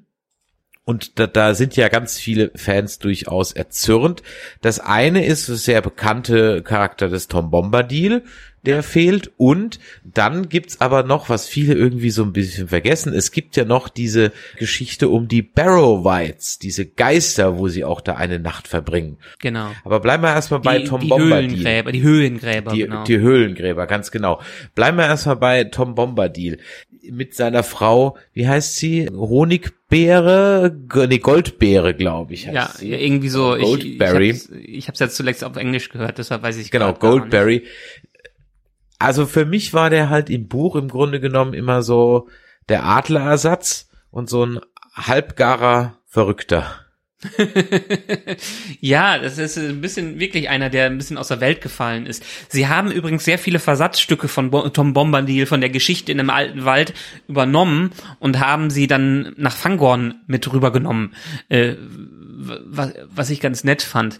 Also letztendlich, als die äh, da raus sind, nehmen die einen Abstecher durch den alten Wald Also die, sie fliehen in Richtung, ähm, also sie gehen in Richtung der, äh, der des neuen Zuhauses von Frodo, äh, sind da angelangt und nehmen dann den Weg über den alten Wald, weil sie verfolgt werden von den schwarzen Reitern und in diesem alten Wald werden sie erstmal ganz schläfig angegriffen von der alten Weide und werden quasi in den Wurzeln gefangen. Äh, was wir vom zweiten Teil natürlich kennen, wo sie im Fang äh, Fangorn sind. Und dann werden sie von einem, einer singenden, seltsamen Figur gerettet, die daher hüpft und äh, die alte Weide beruhigt und sie daraus rettet und die sich bei sich übernachten lässt. Mit der Tochter des Flusses, und das ist so ein bisschen wie aus einem anderen Buch, weil der Tom Bombadil scheint eine sehr alte Persönlichkeit zu sein, die schon immer da war. Der setzt auch einmal den Ring auf und der wird nicht unsichtbar, weil der Ring keine Macht über ihn hat. Ähm, und der hilft ihnen dann quasi an die andere äh, weiter weiter zu reiten, bis sie äh, bis sie dann Richtung Richtung Bre äh, in Bre weiter starten äh, können. Aber diese ganze Geschichte ähm, ist schon im Buch etwas aus der Welt gegriffen, weil es eher fantastisch, eher wie so ein Märchenbuch ist. Ähm, und deshalb kann ich es verstehen, dass sie keine Möglichkeit gefunden haben, die, diese doch sehr fantastische Figur mit in den Film reinzubauen. Er fällt einfach da völlig raus. Also ich meine, ja. ich kann das verstehen, aber man muss auch sagen, man würde sich halt damit auch so wieder äh, Adler 2.0 aufbauen. Also praktisch noch irgendjemand, der eigentlich die ganze Geschichte ganz easy peasy zu Ende bringen könnte, wenn man ihn halt nur gefragt hätte. Ähm, ja. Ich habe mal äh, irgendwo gelesen und erschien mir irgendwie auch so, ich bin ja nur weiß Gott nicht so tief drin, aber äh, irgendjemand hatte mal geschrieben, in einem Blogbeitrag, den ich mal gelesen habe, am Ende des Tages, wenn äh, Sauron gewonnen hätte, wäre halt Tom Bombadil der Letzte, der noch gestanden hätte. Genau, das ist so ein bisschen die Erzählung, weil ähm, die sich natürlich fragen, wieso geben wir denn in, bei Elrons Rat, in Elrons Rat wird auch von Tom Bombadil erzählt, ähm, nochmal rückblickend. Und da wird auch gefragt, ja, wieso überlassen wir ihm denn nicht den Ring? Der scheint keine Macht über ihn zu haben. Ähm, und da meint Gandalf, das wäre eine ganz schlechte Idee. Der interessiert sich nicht für die weltlichen Geschehnisse und er wird ihn wahrscheinlich irgendwo auf dem Waldweg äh, verlieren. Und selbst wenn, dann äh, wäre er, wenn alles untergeht, wäre er der Letzte, ähm, der noch da sein würde, so wie er der Erste war, der da war. Es gibt ganz, ganz viele Theorien, wer Tom Bombadil überhaupt ist. Und was für ein Wesen er ist, weil das wird nie so im Detail beschrieben. Manche sehen ihm in ihm sogar den Gott der Welt, der in, in, in leiblicher Form auf, äh, auftritt, ähm, was es aber wahrscheinlich nicht ist. Er ist wahrscheinlich nur ein sehr, sehr alte, altes Wesen, vielleicht auch einer der Maya, wenn ihr letztes Mal aufgepasst habt. Deshalb, aber wie gesagt, er, er passt hier einfach in dem Sinne nicht rein, weil er mehr wie so eine Figur aus dem Märchen wirkt und auch in diese durchaus ernstere Umsetzung in der Filmwelt wenig zu suchen hat. Was allerdings ganz gut gepasst hätte, aber ich glaube, man hat es einfach rausgelassen, weil man nicht noch mehr Geister rein haben wollte, war dann die von dir gerade erwähnte Gruft, äh, ja. in die unsere Helden dann nämlich auch einmal stolpern, was ja auch durchaus eine ja, es ist eigentlich eine relativ, ich will nicht sagen zentrale Szene, aber diese Grabunholde auf Englisch Barrow Whites ähm, Grabwichte, die, die sind schon eine relativ ernstzunehmende Bedrohung in dieser einen Situation. Definitiv. Also von der, äh, vom Ablauf ist es, wie gesagt, die fliehen zu Bilbos, äh, Frodos neuer Unterkunft. Davon gehen, versuchen sie den Umweg durch den die Abkürzung durch den alten Weg, äh, alten Wald zu nehmen. Da werden sie schon von Tom Bombadil gerettet, bleiben ein paar Tage da, machen sich wieder auf den Weg, äh, von ihm aber durchaus äh, angewiesen, dass sie nicht bei den Höhengräbern vorbeigehen sollten, mhm. weil das sehr gefährlich ist. Ähm, dadurch, dass sie so ein bisschen trödeln und die ganze Sache nicht ernst nehmen, kommen sie aber in einen bedrohlichen Nebel rein und landen dann in den bei den Gräbern, wo sie sich alle wieder verlieren und nur dadurch, dass Tom Bombadil ihnen eine Musik beigebracht haben, wie sie ihn zu Hilfe rufen können, kommt er auch nochmal und rettet sie vor den, ähm, äh, vor den, wie hast du sie im Deutschen genannt, äh, vor den Wraith. Grabwichte, äh, ja. Von den, vor den Grabwichten. Grabunholde, Grabunholde, von, genau. Vor den Grabunholden bei den Barrow Whites, genau. Ähm, Ja, und da, da bekommen sie übrigens auch einige ihrer, ihrer guten Schwerter, die sie auch weiter noch äh, Richtig, benutzen. ja. Es ist so ein bisschen auch Parallele zum Hobbit, wo sie eine ähnliche Situation haben ähm, und wo sie, äh, nachdem sie die, äh, die Trolle besiegt haben, ähm, Frodo ja auch seinen, seinen Stich bekommt. Äh, Bilbo ja auch seinen Stich bekommt, den er später an äh, Frodo weitergibt. Ja, und dann hätte man ja, wenn man halt die reinbringt und dann Tom Bombadil sozusagen zweimal reinbringt als Retter in der Not, dann ist natürlich genauso der Punkt, ja, ich meine, das ist dann auch so ein bisschen so der, ja, das wird dann so weg, ja, aber die hätten ja auch später das Lied noch singen können, hätte er ihnen ja vielleicht durch Mordor durchgeholfen oder, oder, oder, also es wird Ja, halt nee, also gar er- nicht mehr diskutiert, deswegen war es schon gut, ihn wegzulassen. Doch, doch, doch.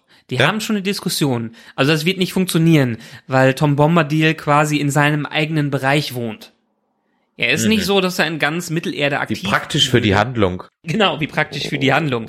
Er ist schon in seinen Grenzen da unterwegs, ähnlich wie Beorn es war im Hobbit. Auch übrigens auch eine sehr starke Parallele zu der ganzen Beorn-Geschichte, die Ja, wir im Hobbit absolut. bekommen haben. Ähm, ja, und dementsprechend, das ist einfach eine Figur. Vielleicht sollte es in 30 Jahren nochmal eine TV-Verfilmung des Ganzen geben, als Serie, was ich übrigens begrüßen würde in der, äh, in der Form. Vielleicht sehen wir dann nochmal einen, eine fantastischere Version des Ganzen mit Tom Bombadil dabei. Eine Sache, wenn wir eh schon dabei sind, und wir haben ja in der ersten Folge unserer Auftaktreihe, sind wir immer wahrscheinlich ein bisschen länger, wir sind ja jetzt schon über eine Stunde dabei, aber komm, wir machen einfach mal länger, ist doch egal. Ja. Und weil sie ja auch später eine Rolle spielen und wir das, glaube ich, heute dann auch einfach mal ein paar Charakter und ein paar ähm, Wesen auch mal erklären können. Äh, Ich habe vorhin gesagt, sie äh, flüchten vor den Ringgeistern. Wer sind denn die Ringgeister überhaupt? Diese Nazgul. Ich dachte ja immer, Nazgul heißen die Reittiere, auf denen die unterwegs sind. Ist aber gar nicht so. Nee, die Reittiere sind ganz einfache Pferde und wenn man das Buch auch wieder liest, haben die Ringgeister eigentlich auch keine Form. Die Form wird denen erst durch die Mäntel gegeben und dadurch, dass die auf ihren Reittieren unterwegs sind. Sonst könnte man sie eigentlich gar nicht wahrnehmen, weil in sie in ihrer Ringwelt, in ihrer Geisterwelt, aus ihrer Geisterwelt heraus handeln. Das sind die neun Könige, die neun Ringe der Macht von Sauron geschenkt bekommen haben oder mit äh, äh, zugewiesen bekommen haben und dann ihm verfallen sind. Sie sind quasi in diese Ringgeisterwelt übergegangen, ähm, dadurch, dass die Ringe sie komplett verschlungen haben und zu Sklaven Saurons geworden und zu den höchsten Dienern, äh, die er hatte. Er hatte das auch vor mit den Elben und Zwergen, aber bei denen hat es aufgrund der Rasse, wie sie aufgebaut sind, nicht so gut funktioniert. Okay, dann hätten wir das also an dieser Stelle auch geklärt. So, also dann kommen wir jetzt nach Bre. Das ist so die nächste ikonografische Szene, nämlich beim tänzelnden Pony, das Prancing Pony. Ja. Da wird uns jemand eingeführt, der uns ja dann im Hobbit sozusagen schon versprochen wurde, als der Franduil seinem Sohn Legolas sagt, such doch mal den Zwölfjährigen, also wir haben es ja beim letzten Mal ausgerechnet, dass das irgendwie alles nicht so ganz genau hinkommt, such doch mal einen jungen Waldläufer. Da muss mir eigentlich mal jemand erklären, was ist denn eigentlich eine Waldläufer? Ist das so ein Robin Hood Typ? Nee, die Waldläufer im Englischen auch eher die Rangers. Und die sind mehr oder weniger die Nachfahren der Numenorer, also die letzten der großen Menschen, die im zweiten Zeitalter geherrscht haben. Und entsprechend ist Aragorn einer der Nachfahren äh, von ihnen. Also nachdem der die letzte Allianz gegen Sauron gekämpft hat, in der Isildur quasi Aragorns Vorfahr äh, den Ring entwendet hat und auch durch den Ring quasi untergegangen ist, ähm, ist die Riege der Könige verblasst. Ähm, und die Menschen haben nie wieder diesen Glanz erreicht, den sie in der Zeit der Numenorer bekommen haben. Und die Reste von den Numenorern, die quasi über äh, sind und sich zurückgezogen haben, weil sie durch verschiedene Katastrophen auch immer weiter dezimiert worden sind, sie haben quasi äh, nach der ganzen Geschichte unglaublich viel Unglück gehabt ähm, und haben keinen Anspruch mehr auf diese Welt gehabt, äh, sind sie nur noch als die Rangers im letzten, die, die Dunedain im letzten, ähm, in der letzten Ecke von Mittelerde zu finden. Wir hatten vorhin jetzt über die Schauspielerei gesprochen, die nicht Russell Crowe ist und äh, nicht äh, Stuart Townsend, sondern es ist dann ein relativ unbekanntes Blatt. Also ich kannte Vigo Mortensen vorher nicht. Du? Nee, Hat mir auch nichts gesagt. Allerdings muss man dazu sagen, zu der Zeit war man auch warst du schon in diesem ganzen Casting-Zeugs äh, drin, wer was wie in welcher Art gemacht hat? Ich meine, zu der Zeit war einer der größeren vielleicht Nick Cage, der überall drin war. Aber ansonsten bei solchen Sachen hat man sich doch selten um, äh, um weniger beschriebene Blätter gekümmert. Ja, genau, eben. Also er war jetzt halt ja. definitiv nie, nicht, nicht die A-Liga der Hollywood-Gesichter. Absolut ja. nicht. Also er hatte da vorher mal in, in 28 Days mitgespielt, er hatte in Akte Jane mitgespielt, in Daylight. Also durchaus Filme, die man mal so kennt, aber da hat er nie eine tragende Hauptrolle gespielt, sondern das, das war immer dritter Cowboy von links oder so, außer jetzt ja. in, in 28 Days. Aber da musst du halt dann auch schon ein bisschen in dem, in dem Horrorfilm äh, Ding dann, äh, nee, stopp, stopp, Schmarrn, ist ja gar nicht 28 Days Later, sorry, war ja, war ja ein anderer, das war ja hier so eine, so eine komische Komödie. Ja, ja, genau. Also äh, von daher, da musst du schon ein bisschen drin gewesen sein, sonst bist du da ehrlich gesagt, äh, kannst du nicht. Das gilt ja für den ganzen Cast. Also jetzt genau. mal außer Christopher Lee und äh, Ian McKellen, aber auch Ian McKellen war jetzt nicht jemand, der so durchaus außerhalb des Theaters allen bekannt war. Also da waren ja, ja dann doch schon durchaus, ähm, ich meine, das, das ganz ehrlich tut dem Film auch gut. Ich glaube, ein Russell Crowe als Aragorn wäre halt Russell Crowe gewesen. Das ist dieses typische Stuntcasting, dass man große Namen nimmt, die aber am Ende vielleicht nicht gut dazu passen. Und der einer der bekannteren war in der Tat Ian Holmes, der mhm, den Bilbo richtig. gespielt hat. Der war zu der Zeit recht groß. Aber alle anderen, ja, Ian McKellen hatte gerade quasi auch gleichzeitig kam X-Men raus, Magneto. Mhm. Ähm, ja. Aber viele andere kannten wir da nicht.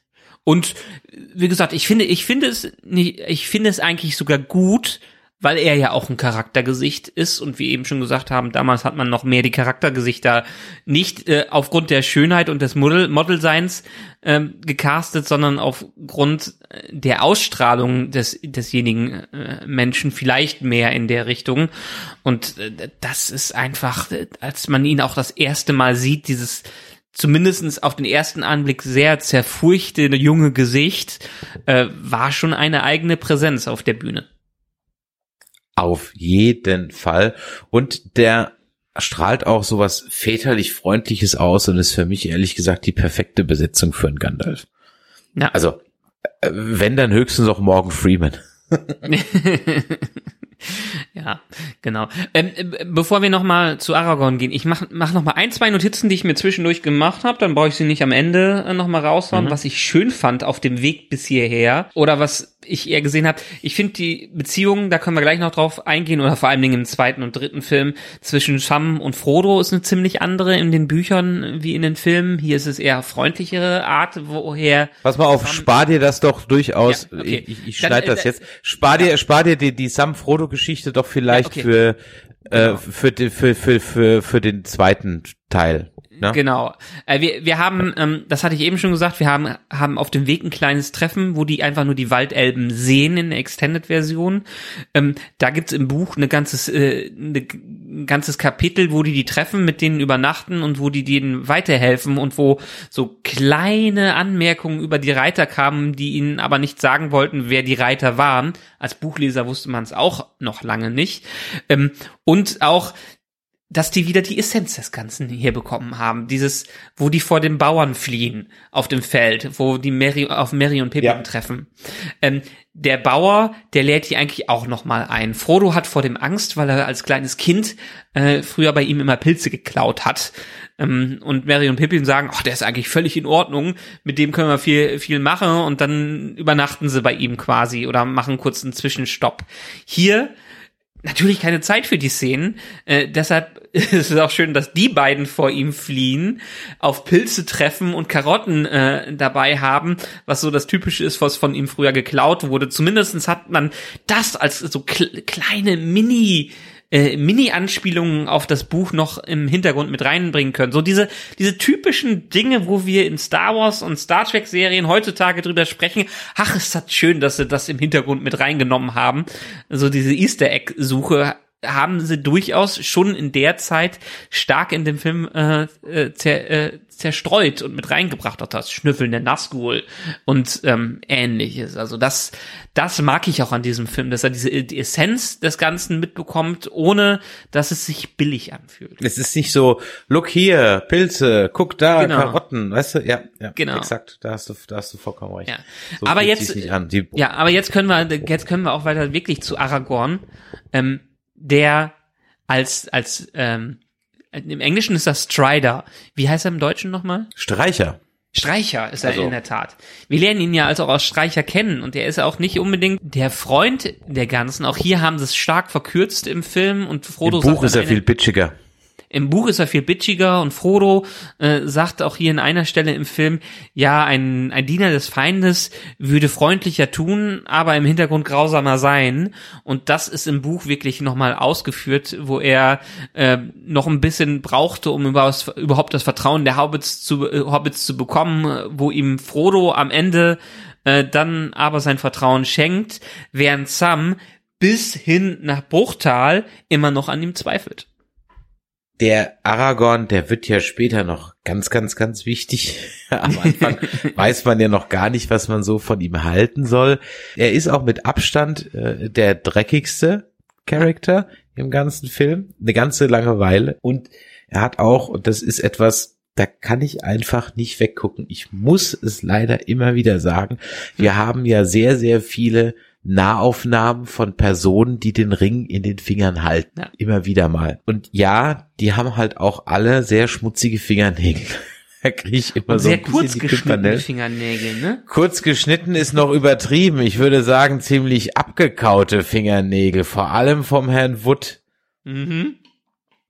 Ja, Wenn das denn also seine das- sind.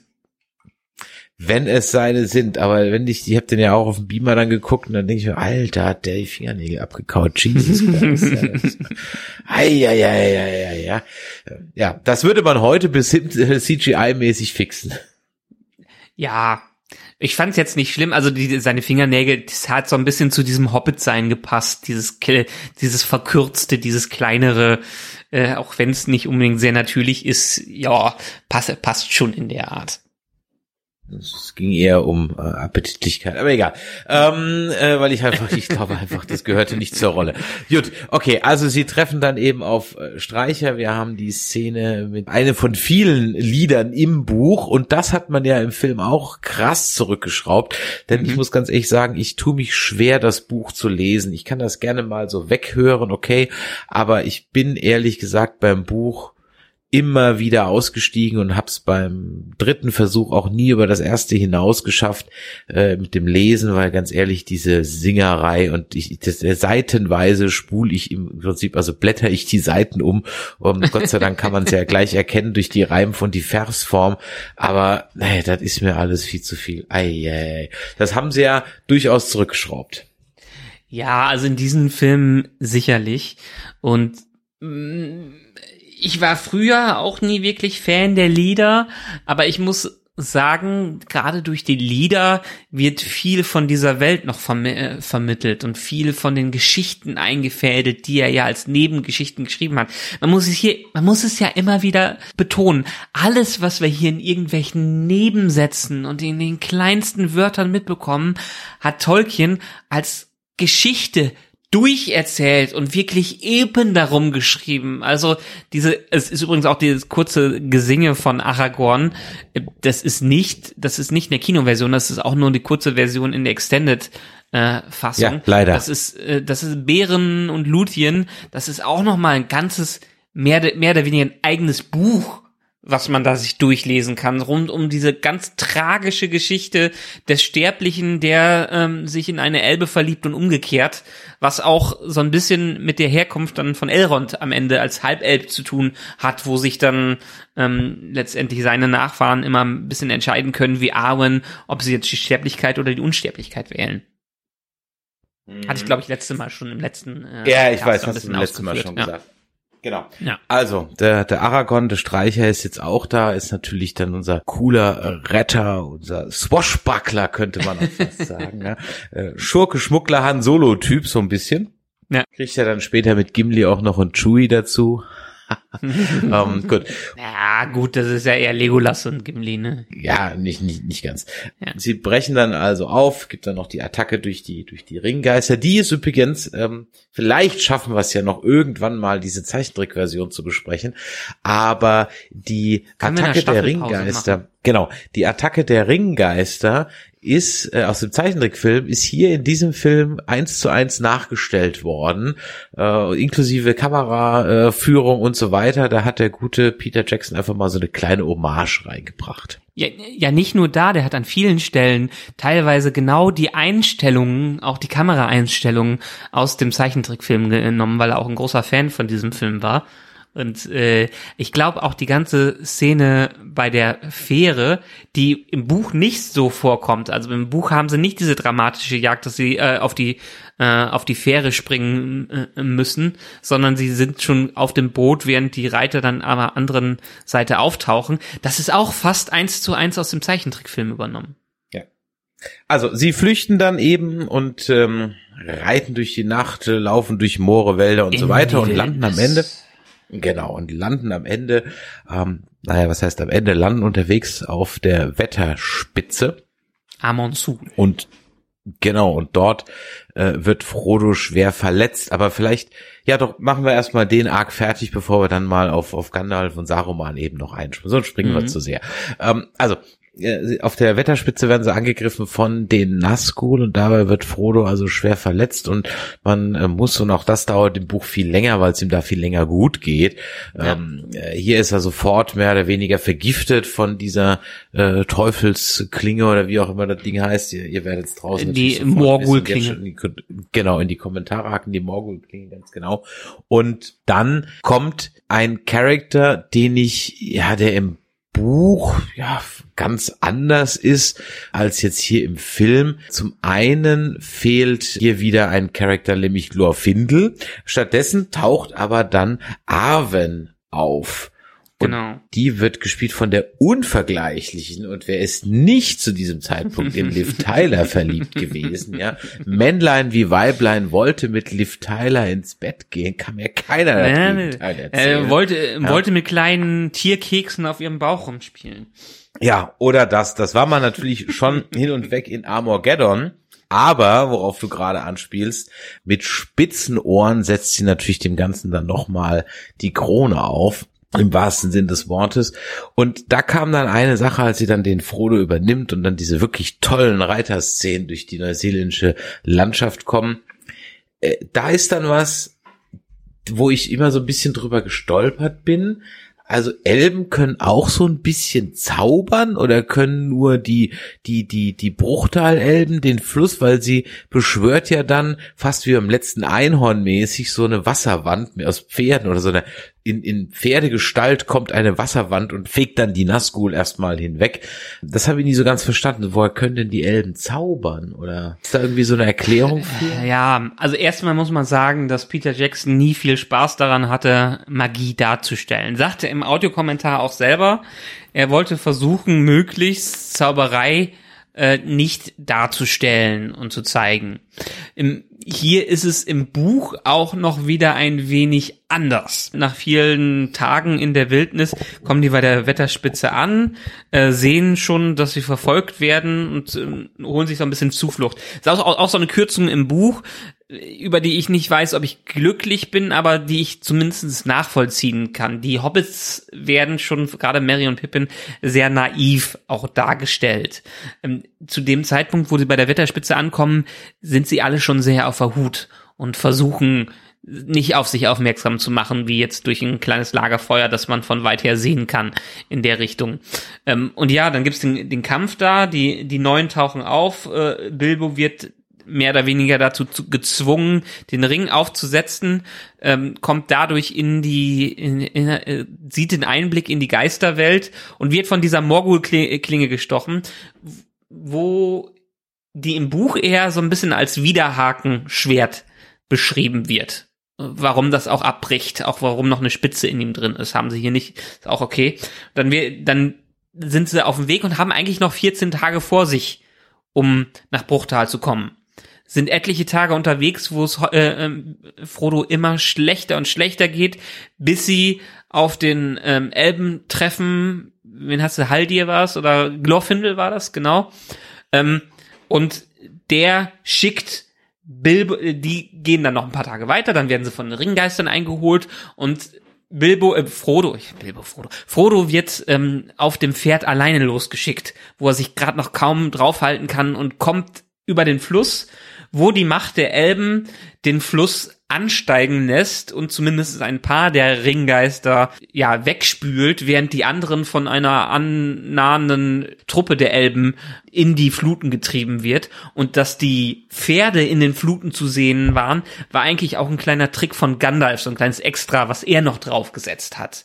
Im Buch wird es, äh, im Film wird es sehr suggeriert, dass das Arwen die Macht hat, das hervorzurufen. Äh, die Elben haben gewisse Kräfte, aber in dem Sinne zaubern wie die Zauberer können sie nicht wirklich. Sie sind aber quasi mit ihrer Umgebung verbunden und können sowas wie Bänne rund um ihre ähm, um ihre Ortschaften und ähnliches aufbauen, aber es ist eher eine indirekt, indirekte Magie, die sie da nutzen. Hier ist es im Film noch mehr wie ein Zauberspruch, der so nicht war, weil der Fluss mehr oder weniger fast von selbst an äh, angeschwollen ist, um als Schutzwall gegen die äh, Ringgeister zu agieren. Dieser Charakter der Arven, Abendstern im Englischen äh, weiß nicht, ist sie dann der ein Evening Star? Ich weiß gar nicht, wie sie im Englischen dann, ja, ich glaube irgendwie heißt. So, ja. Udo Miel steht hier auch noch. Die wird, glaube ich, in den Büchern erwähnt, spielt aber keine so große Rolle und vor allem ist die ganze Love-Geschichte mit Aragorn überhaupt nicht drin.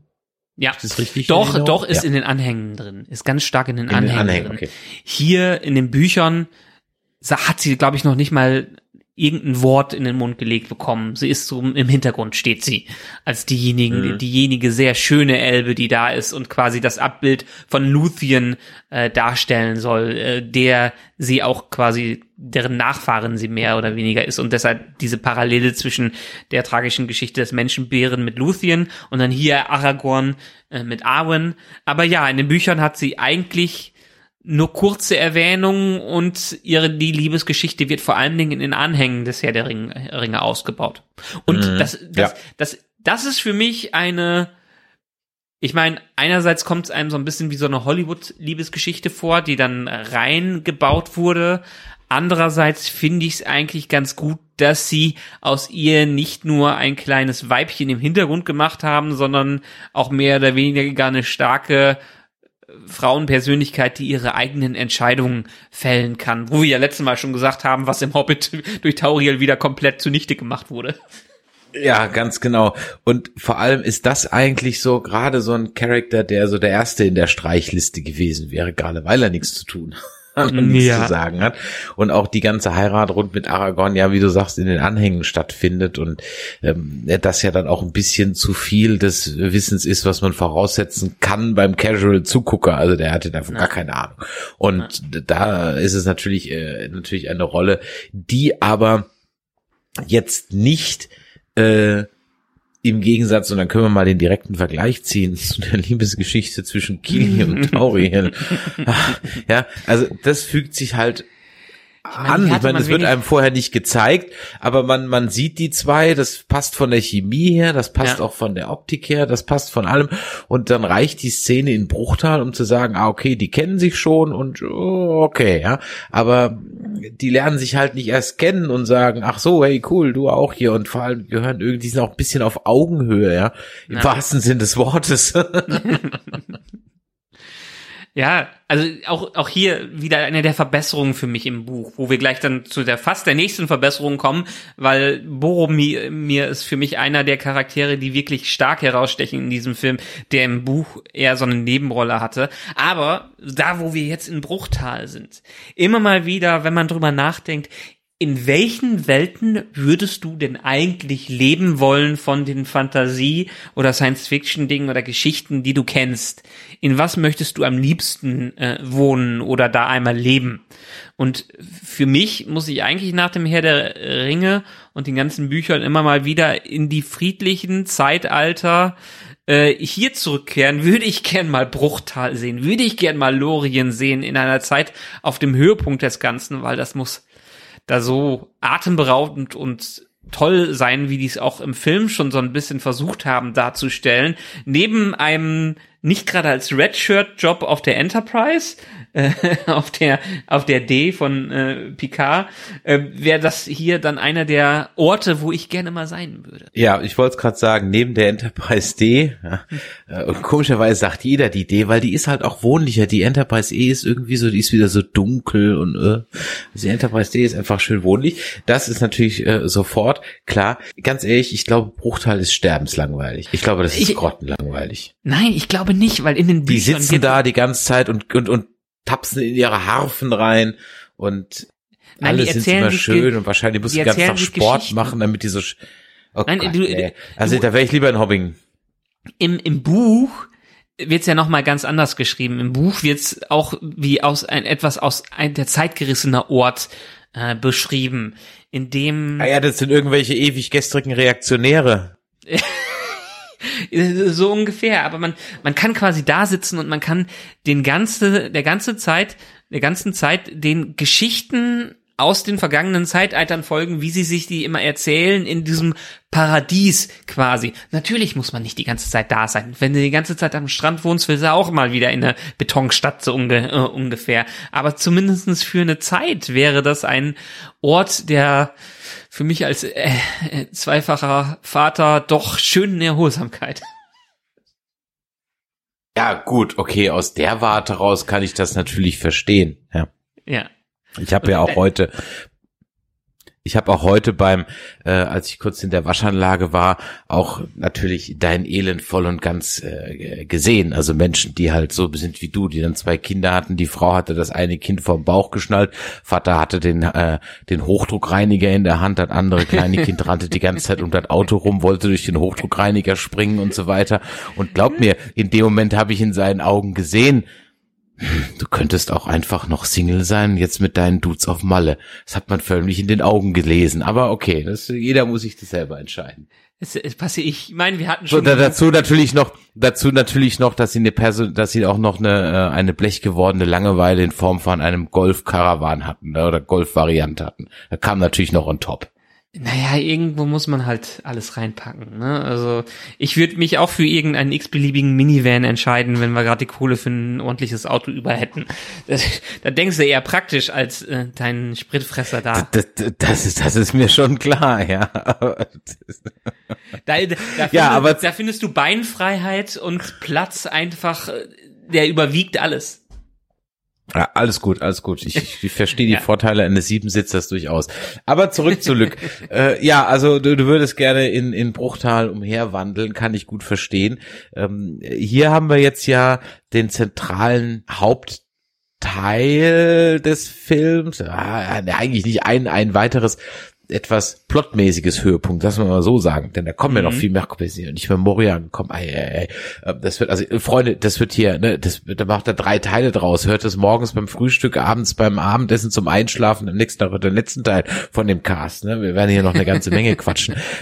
Da wird ja dann erstmal die Gefährtentruppe zustande, äh, zusammengebracht und da lernen wir jetzt ja auch ein paar mehr kennen, Boromir hast schon angesprochen, jetzt kommt auch der Legolas rein und als Vertreter der Zwerge eben noch der Gimli. Und das ist eigentlich dann der erste eigentliche Schauspieler oder der zweite Schauspieler neben Hugo Weaving, den ich ja dann schon kannte als Agent Smith aus Matrix. Ähm, hab ich natürlich auch John Rice Davies schon gekannt, vor allem und eigentlich fast nur in seiner Rolle als Salah, ähm, äh, als Indiana Jones Sidekick, aber, aber, aber, aber, wie ich bei meinem Rewatch, das habe ich nie besprochen, das ist so mein, mein geheimes Rewatch, ich habe mir nämlich, das kann ich jetzt hier an der Stelle mal sagen, ich habe mir nämlich die DVDs gekauft, hätte ich mir nicht kaufen müssen, inzwischen ist glaube ich auch bei Amazon Prime, äh, von dieser BBC-Serie Robin Hood. Mhm. Die lief früher mal im ZDF. So 84 lief die im ZDF. Die hat drei Staffeln und die ist, ganz ehrlich, die ist nicht schlecht. Die ist wirklich Lief die nicht, auch auf schlecht. Sat 1 dann später? Das weiß ich ehrlich gesagt nicht, das kann ich dir nicht, das weiß ich nicht. Aber ich habe es immer im ZDF gesehen, es war eine meiner Lieblingsserien überhaupt. Und äh, die hat und da habe ich ähm, John Rice Davis schon mal nämlich gesehen, der nämlich, der hatte eine Gastrolle, der hat nämlich immer den Richard Löwenherz gespielt. Der kommt da so ein, zwei Mal äh, pro Staffel kommt dann der Richard Löwenherz vor. Mhm. Und da war das schon ähm, eher äh, eben war, da ist er mit zum, also das wusste ich ja damals nicht, ne? Aber ich sag mal, den großen, kräftigen Mann mit dem Vollbart, der bleibt dir natürlich so ein bisschen im Gedächtnis bleibt der ein. Und dann habe ich ihn halt bei Indiana Jones wieder gesehen.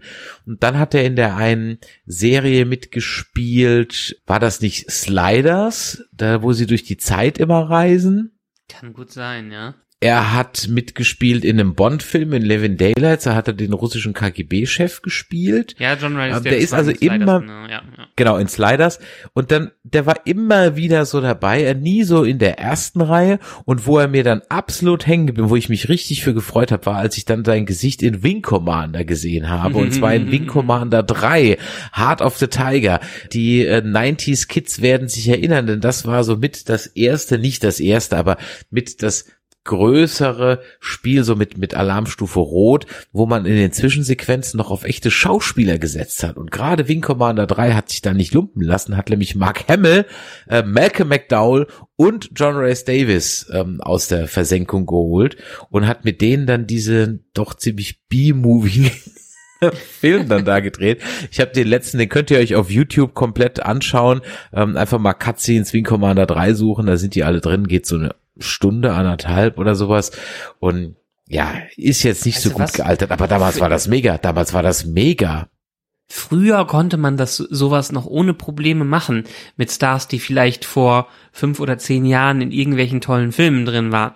Heute kriegst du es nicht mehr hin. Heute kriegt ja jeder x-beliebige aus Franchise XYZ seine Cameos in allen. Aber früher konntest du dir noch die nehmen, weil die dann nicht viel zu tun hatten und die Bock dra drauf hatten. Ich glaube, solche Art von Cameos gehen heute schon äh, gar nicht mehr, außer dass du, keine Ahnung, Sean Bean in einem Hideo Kojima äh, Videospiel buchst, so ungefähr. Also ich glaube wirklich, dass also ich weiß es nicht, ne, aber ich könnte mir vorstellen, dass Mark Hamill seinerzeit 94, der war nicht teuer. Der ja. war nicht teuer. Nee, Ganz ehrlich, genau, da war dann, da war, da war Star Wars schon. Genau, da war Star Wars, äh, war zehn Jahre vorbei da war nicht abzusehen, dass irgendwas Neues kommt. Er hat ab und zu mal den Joker gesprochen und ansonsten hat er ja nichts mehr gemacht, also nichts ja. Berühmtes jetzt. Ne? Ja. Äh, da war die Karriere in Anführungszeichen durch und ich glaube, der war einfach schlicht und ergreifend richtig günstig zu kriegen. Das ist wie wenn du äh, äh, heute El El Elvira buchst oder so. Wobei, nee, ja. da habe ich mir sagen lassen, die ist ziemlich teuer. Da habe ich mir sagen lassen, das, die ver vergoldet sich ihre ja. Elvira-Ding immer noch. Da, da, hm? Das meine ich ja. Jeder, der irgendein bisschen Sinn hat und mal in einem geilen Film aufgetaucht ist, ist heute nur noch ähm, B-Movie-Trash-Filme macht, die sind nicht mehr so billig, wie man sie damals bekommen hat in den 90ern. Die wissen alle, wie die sich auf Conventions und Co. vermarkten müssen. Und wenn ihr mehr wissen wollt, so was ist denn jetzt äh, Elvira und wovon reden die, dann müsstet ihr mal in die Folge 16 von Zeig mir deins, ich zeig dir meins reinhören, die wir in den Corona-Jahren gemacht haben, 2020. Da besprechen wir ausführlich Elvira Mistress of the Dark. Ach, Michael, wir sind heute so richtig im Blauen lassen. 90 Minuten rum, wir sind immer noch gerade mal im Bruchteil.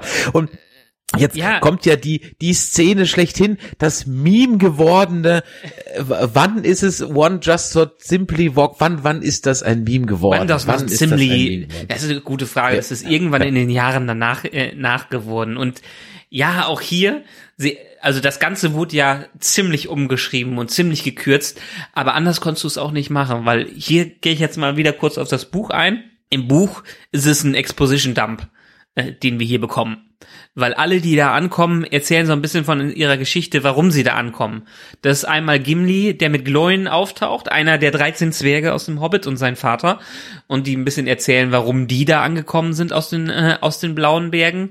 Ähm, dann erzählt Legolas, was ihn dahin getrieben ha hat, und Thranduil, wurde Thranduil nicht als Name sogar jetzt auch im Film erwähnt? Ich bin mir gerade gar nicht mehr sicher. Zumindestens wurde er im Buch erwähnt, wo äh, wo Legolas herkommt. Die ganze Geschichte, äh, dass Boromir einen langen Traum hatte und eine lange Reise, um da überhaupt hinzukommen, kriegt man hier alles nicht äh, mit Und deshalb kann ich auch immer wieder nur sagen, super, dass, äh, dass man das noch mal in, in den Büchern noch mal erleben kann. Und das Wichtigste, Bilbo ist eigentlich dabei mit beim Rat hier und beim Council of Elrond weil Bilbo auch noch mal seine Geschichte erzählt. Die erzählen die ganze Geschichte, wie überhaupt das dazu gekommen ist, dass der Ring da gelandet ist und alle sind erstmal skeptisch, dass das überhaupt der eine Ring ist, weil die wussten noch nicht mal, dass es diesen Ring noch gibt oder wer, wer das noch mal war. Und Bilbo bietet sich sogar vor Frodo an, den Ring weiterzutragen, obwohl ihm viele sagen, dass er es natürlich nicht machen kann. Bilbo ist sowieso ein viel fröhlicher Charakter äh, im Buch, was das angeht. Hier ist er dann so ein bisschen der zusammengefallene, äh, ge geschundene Hobbit. Im Buch hat er sich an dieser Stelle in Bruchtal schon wieder ganz schön krass erholt, weil er einfach den Ring für, von, für sich selbst abgegeben hat und dafür besser, äh, viel besser heilen konnte, als es Frodo noch später äh, durchleben kann. Während du diese Ausführung gemacht hast, habe ich doch mal kurz eben nachgeschlagen, wann es denn zum Meme wurde. One does not simply äh, XXX into Mordor. 2004 ging's los, natürlich in äh, einer Newsnet Group, wo auch sonst damals und das war dann also One Does Not Simply Telnet into Mordor war wohl irgendwie so eine so so eine Geschichte.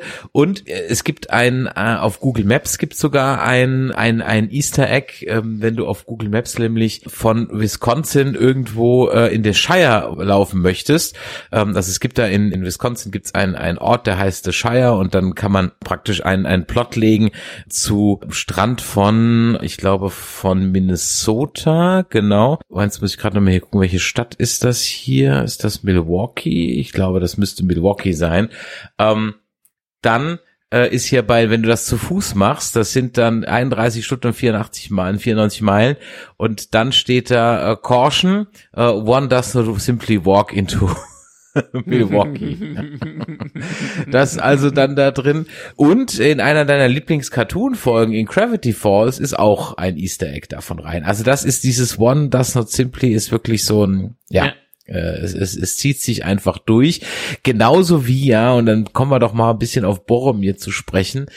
Genauso wie es sich dann, ich glaube, mit dem Film final etabliert hat, dass Sean Bean einfach stirbt, wenn er irgendwo mitspielt. Ja, er hat es irgendwann selber gesagt, er stirbt eigentlich gar nicht so oft und es gibt andere Schauspieler, genau. die viel öfter äh, sterben. Aber ja. ihm ist es so angehangen, dass er einfach in jedem äh, Film und jeder Serie draufgeht. Wenn er vorkommt, dann wissen alle, paar Folgen später oder am Ende des Films ist er mindestens einmal tot. Ja, ganz genau. Und ich glaube, dass das kam eigentlich wahrscheinlich dann, ich meine, in seinen drei größten Hits ist er halt nun mal tot.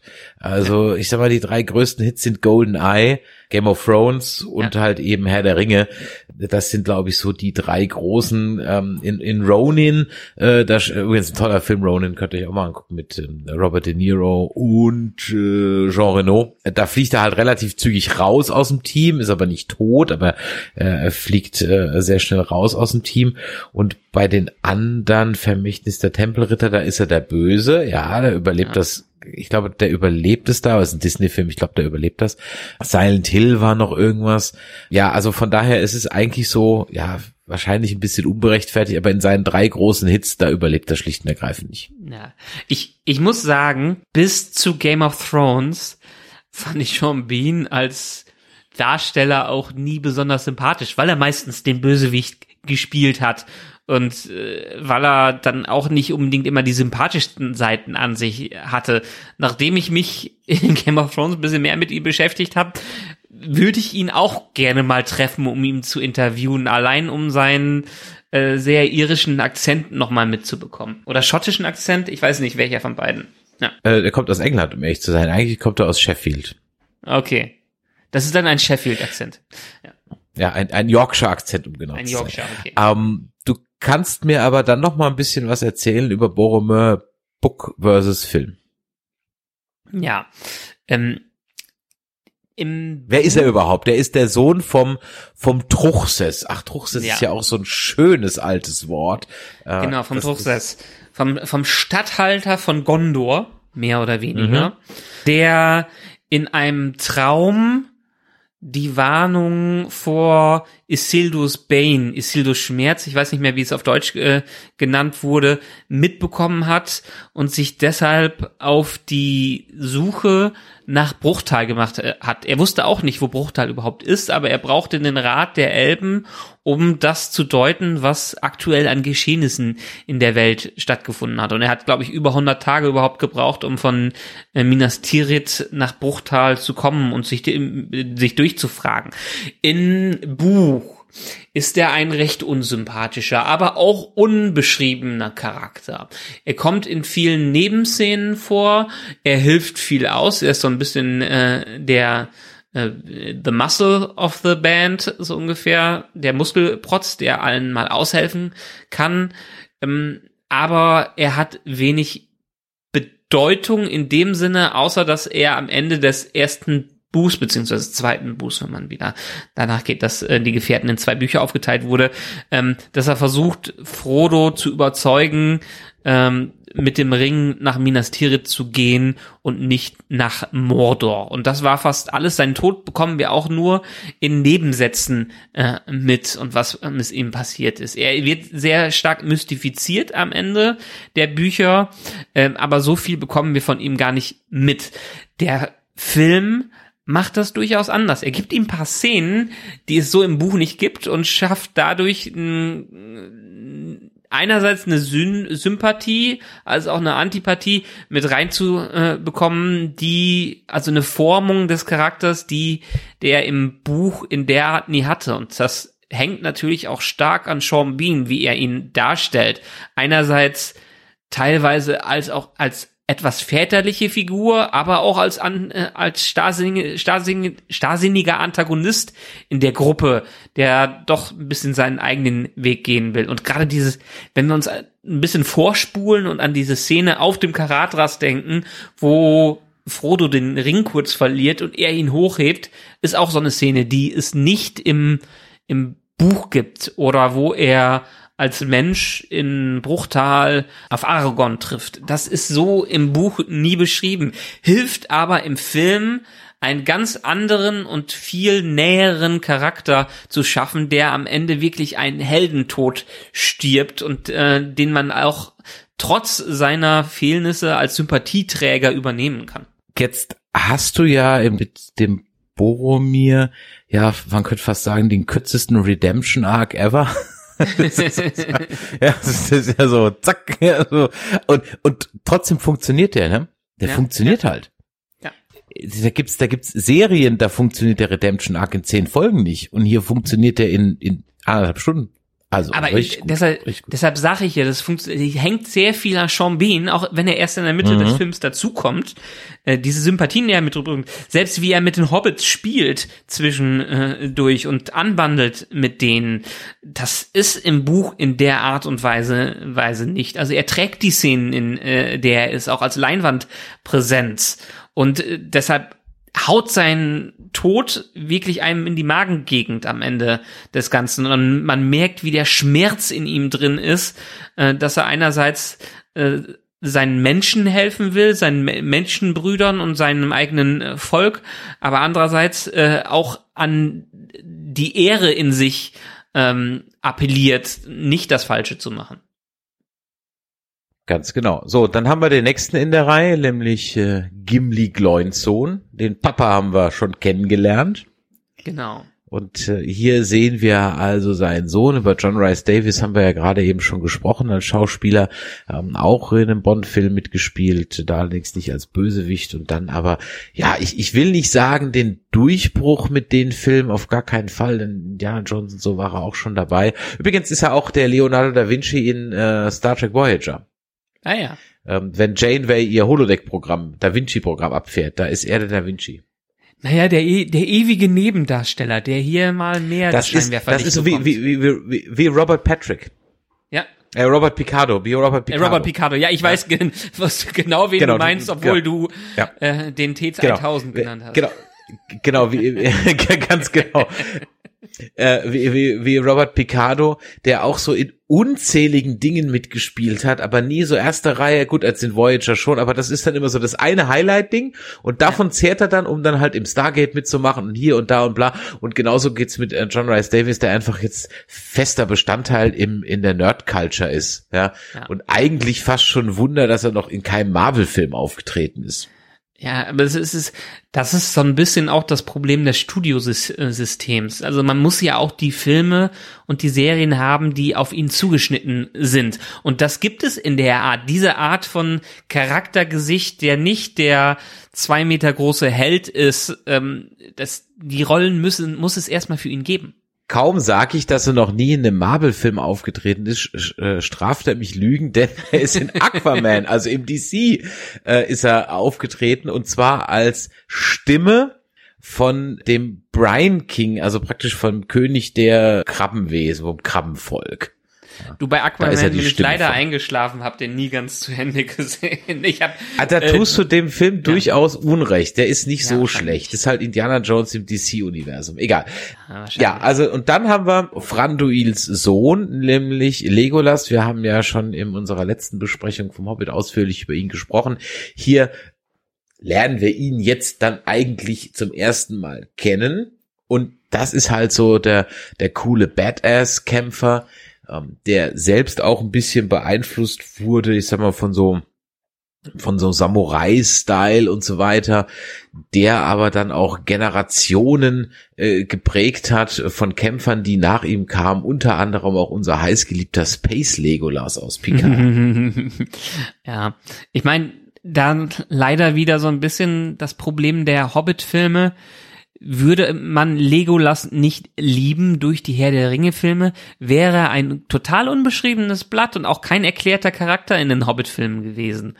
Also er ist einfach da als Cameo, ähm, als größeres Cameo, das den äh, Fans des, der ersten Filme, die ja eigentlich die Sequels davon sind, was sagen soll. Und das ist, der, so ein Film muss für sich alleine stehen, so ein Charakter muss für sich alleine stehen. Und das hat er in den Hobbit-Filmen auch nie für sich gehabt. Und hier haben wir auch wieder einen Schauspieler, Orlando Bloom, der zwei, drei Highlights hatte und danach ah, wird schwierig und er zehrt auch noch so ein bisschen von seinem alten Ruhm, ähm, nämlich er hat natürlich dann den Ruhm genutzt vom Herr der Ringe, um in Fluch der Karibik dann nochmal schön mit einem Franchise einen draufzusetzen. und dann hatten wir am Ende noch Königreich der Himmel und dann wird es schon geht schon einen Ticken runter, was so die, die Box-Office-Hits angeht. Und leider, leider, leider, leider, leider hat er in einer Serie mitgespielt, die nicht fortgesetzt wird. Also nicht leider hat er da mitgespielt, sondern leider wird die Serie nicht fortgesetzt, nämlich Carnival Row, äh, die das Forever Nerd Girl und ich sehr, sehr, sehr ähm, äh, toll fanden. Aber äh, irgendwie hieß es mal, die wird verlängert, aber anscheinend Kütter wahrscheinlich nichts mehr, was sehr schade ist, weil wir mochten diese Serie sehr. Ähm, und seitdem ist es um Orlando Bloom auch ein bisschen ruhiger geworden. Aber er hat natürlich mit dem Fluch der Karibik-Franchise und auch jetzt hier mit Herr der Ringe ausgesorgt sowieso und dann kannst du auch machen, was du willst eigentlich danach. Aber er ist jetzt auch keiner von diesen Schauspielern, wie zum Beispiel Elijah Wood, die jetzt dann so ins Arthouse-Kino wechseln oder so. Ja. ja, die sagen, ey, ich habe meine Millionen verdient, äh, ich mache jetzt einfach mal, worauf ich Bock habe. Nö, der macht eigentlich eher fast gar nichts mehr so. Der macht alle zwei Jahre mal ein Filmchen. Und die letzten ich paar Jahre gar nichts gemacht. Straf mich Lügen, wenn ich was falsch erzähle, was falsch erzähle, aber ich meine, er hat zwischendurch auch lange Jahre nichts gemacht, einfach. Ähm, ja, hat er auch nicht, ja. Ja, der hatte, der hat dann einfach keine Filme oder Serien äh, gedreht in dem äh, Fall, außer dass er vielleicht ein paar Cameos hatte. Ähm, vielleicht hat er, ich meine, vielleicht hat er genug Kohle durch Flucht der Karibik und so verdient. Das ist einfach nicht nötig. Er muss ja, Man muss ja auch nicht, absolut. muss ja auch nicht die ganze Zeit ja, bei einer ja Profession Nö, du ganz ne? ehrlich, ja. wenn wenn einer dann sein Sabbatical macht, ist schon, aber es gibt ja auch so, so Schauspieler, die, die daran zerbrechen, wenn sie dann nach so einem großen Hit dann nichts mehr haben, weißt du? Ja, Oder stimmt. die halt dann nur so type gecastet werden und dann einfach ja. nur noch Legolas spielen müssen und, dann, ja. und so weiter. Und das dann natürlich auch freiwillig machen. Nein, also das ist, ähm, ich meine, er ist jetzt als UNICEF-Botschafter unterwegs, das sind's halt alle, ne? Also von daher. aber vielleicht um diese El Elrond, ähm, um das Council of Elrond kurz abzuschließen.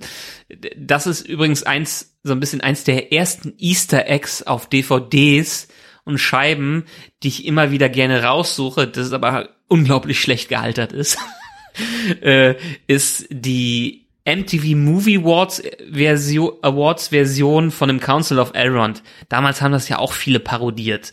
Und bei den Movie, MTV Movie Awards gab es halt mit ein, ein, eine Parodie mit Jack Black und Sarah Michelle Gellar, wie sie sich da reingesetzt haben in diese ganze Szene und Jack Black versehentlich den Ring über sein bestes Stück zieht und nicht mehr runterbekommt äh, und Sarah Michelle Geller ihm das dann äh, mit dem Mund abzieht. Äh, also ganz, ganz schlecht gealtert, aber für mich im Gedächtnis geblieben als eines der ersten Easter Eggs, was immer so ein schönes Ding damals auf den DVDs war, was man gesucht hat, wo kleine schöne extra Szenen versteckt worden sind. Und das hat man auf der DVD, glaube ich, nur bekommen, indem man vom Start mit dem Pfeil nach oben gedrückt hat, um auf einem geheimen Menüpunkt zu kommen, um dieses Easter Egg zu sehen.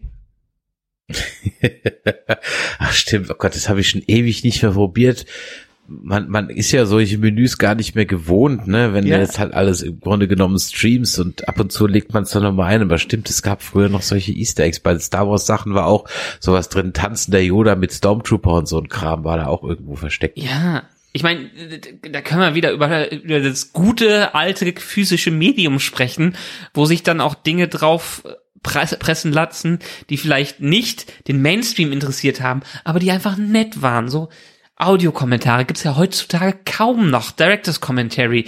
Deleted Scenes kriegt man als ein paar YouTube-Clips, aber wenn man sich nicht unbedingt vielleicht eine Blu-ray Special Extended Edition holt, sind die ja auch nicht mehr äh, da drauf mit irgendwelchen schönen Making-ofs. Das sieht man ein, ähm, ein Interview mit Variety oder so, wo die ein bisschen was erklären und sagen, I googled myself und co.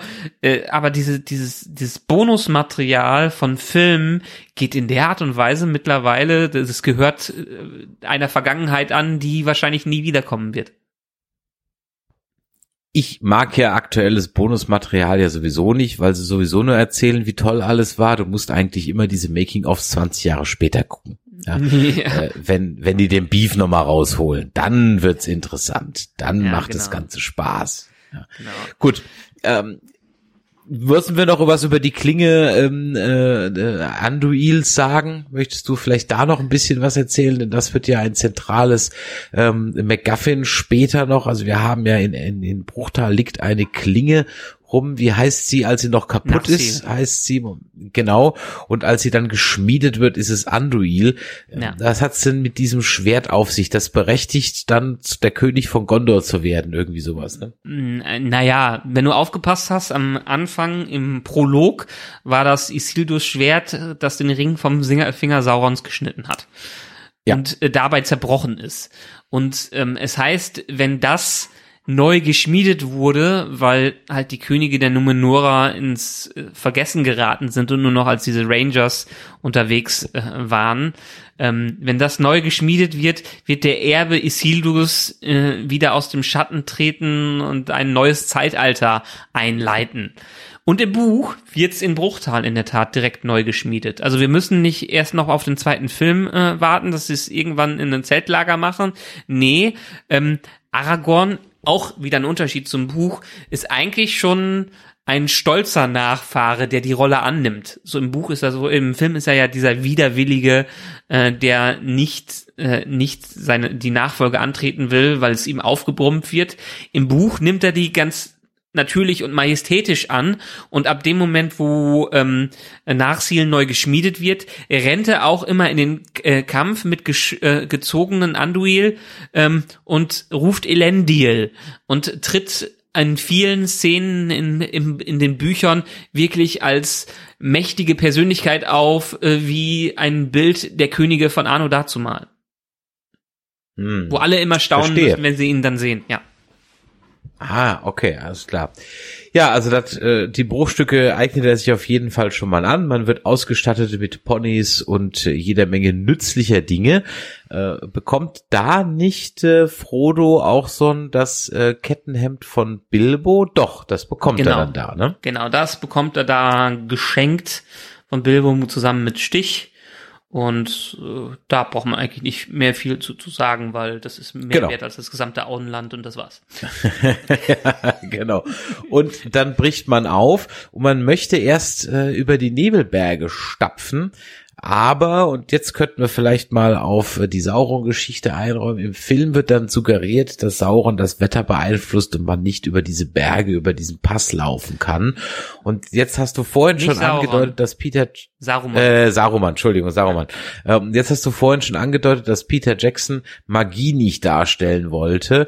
Das hat er ja dann wahrscheinlich im Hobbit einfach über Bord geworfen. Wahrscheinlich, weil ihm viele Leute auch so wie ich gesagt haben, dass wenn zwei alte Männer Stäbe aufeinander halten und da sonst nichts passiert, das einfach ziemlich scheiße aussieht. Ja? Das ist so ein Punkt, da frage ich mich wirklich, also da warte ich wirklich drauf, dass da endlich mal einer Blitze hinzufügt, ja, weil ich habe mich im Kino damals schon gefragt, ey, das ist total lame. Wenn ich zwei Zauberer sehen will, will ich Zaubersprüche sehen und dann wollen die Feuerbälle schmeißen, ja. Ja, und gut. ähm, Hast du vollkommen recht.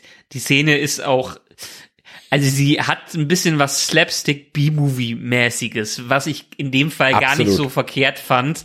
Äh, es ist, es hat schon was unfreiwilliges, äh, unfreiwillig humoristisches. wir haben ja im Hobbit nachträglich ja angedeutet gekriegt hat mit dem Saruman, dem Weißen, da was nicht so stimmt. Du hast beim letzten Mal auch ausführlich erklärt, wer der weiße Zauberer eigentlich ist, wie sich dieser Mhm. Rat zusammensetzt und so weiter und so weiter. Ähm, hier bricht jetzt ja dann der Konflikt offen aus und das sind mir ehrlich gesagt mit die liebsten Szenen, weil ich auch ähm, den äh, Turm von äh, Saruman, mein Gott, wie heißt er denn der Turm? Du weißt es bestimmt, ne? Wie heißt der Äh, Turm? in Na, dem komm, Moment, wo du sagst, Ja, also er ja, ist in ja, Isengard und äh, genau, der Turm richtig. ist, ja, ja. Wurscht. mm, Also mm. Isengard ist auf jeden Fall, ich, ich finde dieses ganze Setting ist toll. Das ist ein sensationelles Setdesign. Ja. Also ich, das, das, das, das Ortank. macht richtig Spaß zu Ortank, genau, danke. Ja.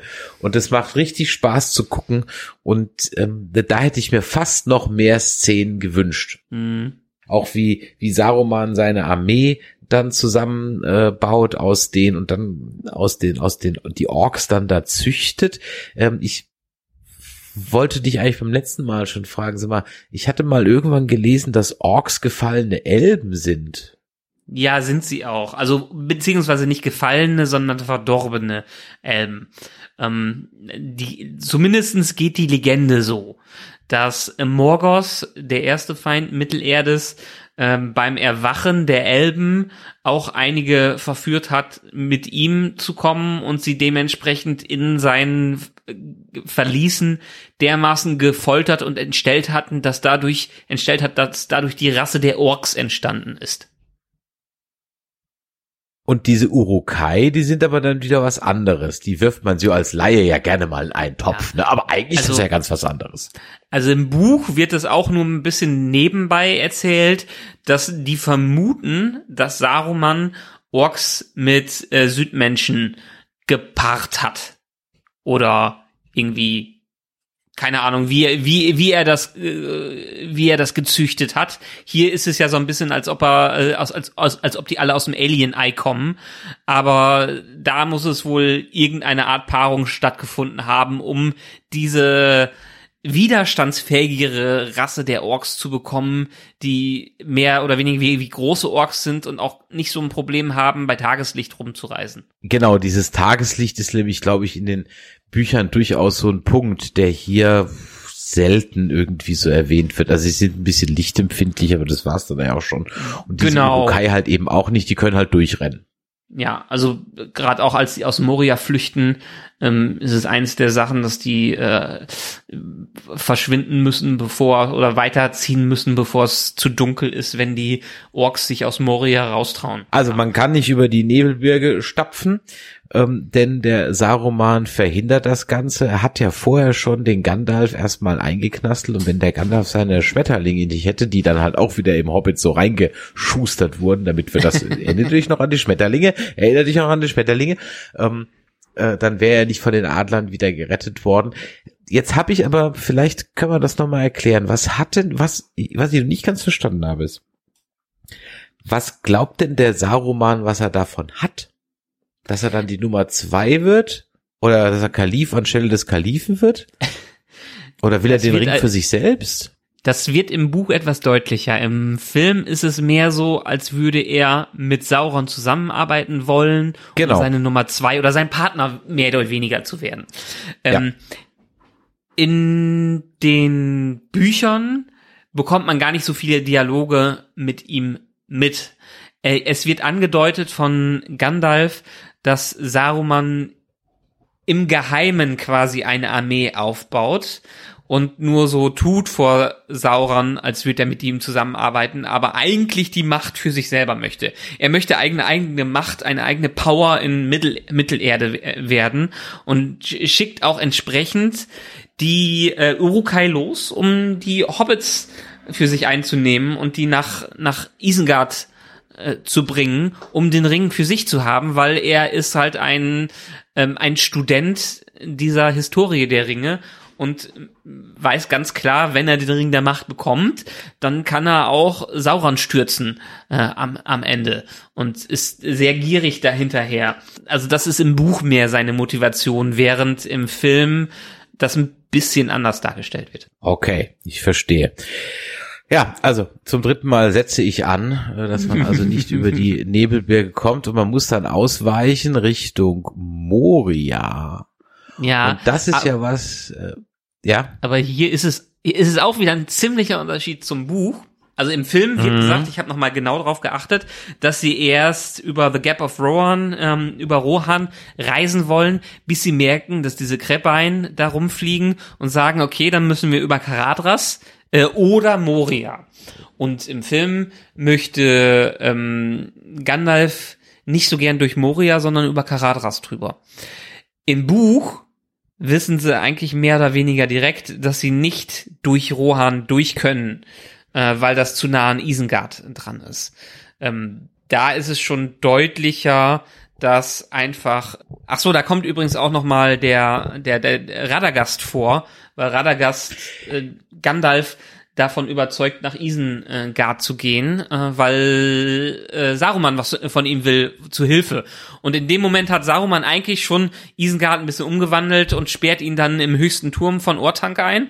Ähm, und hier, hier ist es, und Gandalf wird durch Gwahir, den König der Adler, gerettet. Ähm, Und im, aber um nochmal auf die Reise zurückzukommen, hier im Buch wissen sie direkt nicht über Rohan. Wir können nur über Karadras gehen. Und, und Gandalf will eigentlich eher durch Moria durch. Ach, Und Arag- Gandalf will eher durch Moria durch. Ja, aber Aragorn möchte nicht durch Moria und will eher, schlägt dann eher Karadras vor und dafür entscheiden sie sich dann erstmal und das ist dann ein Problem, wo sie dann zurückgeschlagen werden und nicht durch Saruman, der das Wetter beeinflusst, beziehungsweise das wird nicht so dermaßen impliziert, äh, sondern durch Karadras selber, der sie aufhält. Also der, dem Berg wird mehr ein Wesen gegeben, dass der Berg nicht möchte, dass sie über ihn äh, drüber steigen und dementsprechend wieder nach unten müssen, um dann den Weg über Moria äh, zu nehmen, was wahrscheinlich ein Einfluss durch den Feind auch nochmal war. Aber ganz spezifisch Saruman wird da nicht erwähnt und Gandalf hatte eigentlich ein ganz im Buch direkt den Plan, durch Moria zu gehen, weil er schon mal durch Moria durchgegangen ist. Und da, also gerade in Moria, ne, das sind so mit die beeindruckendsten Szenen. Also auch hier Ja. wieder ein einziges Meme-Festival, das, das sich damit äh, einhergeht. Ich möchte gar nicht wissen, wie viele Passwörter heutzutage auf der Welt immer noch Melon sind. Ja, Ja, ganz, ganz Melon. sicher viele. Ja, und äh, diese, diese, diese Krake finde ich immer ein bisschen blöd irgendwie. Die ist für mich auch so, ah, ah Ist aber ähnlich im Buch. warum, Ist ein, ist ich ein weiß, Wächter aber warum muss die, ich weiß, aber warum muss sie sein? Sie gehen ja sowieso durch die, das Tür, die, durch das Tor. Also es, es braucht eigentlich gar keinen Druck, dass sie jetzt in das Tor geschubst werden, weil sie gehen ja eher, Nee, sie wollen ja da durch. Also, Im Buch haben sie mehr oder weniger Glück, dass sie daran vorbeikommen, ohne dass der Wächter direkt auf sie aufmerksam wird. Der Wächter ist nämlich einer, der, der dafür gesorgt hat, ähm, dass die, äh, dass die Zwerge da auch nicht mehr rausgekommen sind durch den äh, Hintereingang, dass sie quasi eingekesselt äh, worden sind. Und die schlüpfen, das ist so ein bisschen wie eine Falle, die für die gestrickt wird. Über Karadras können sie nicht Mhm. drüber, also werden sie dadurch gezwungen und der Wächter greift sie dann entsprechend von hinten an und treibt sie in Moria rein. Ähm, und so, so ist der ganze wahrscheinlich Plan von den Bösen gewesen, um die da in die Zwickmühle, in die Zange äh, zu, zu bringen, ohne dass sie es irgendwie realisiert haben. Ähm, Im Buch, äh, im Film wird es nicht ganz klar, dass es ist so ein bisschen so Zufall, dass das Monster aus dem Wasser auftaucht und aufgeschreckt wird und dann den Eingang zerstört. Ganz genau.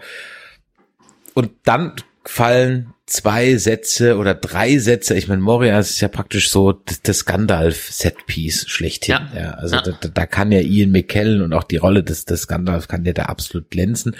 Äh, Zum einen äh, durch einen Satz, äh, den ich immer sehr mysteriös fand, und man gar nicht weiß, was da so kommt, so äh, als er dann so sagt, die, die Zwerge haben zu tief geschürft. Ja. Ja, ja. Und das ist so und wussten gar nicht, was sie damit und haben noch einen viel größeren Schrecken heraufbeschworen, weiß gar nicht, was das irgendwie ist.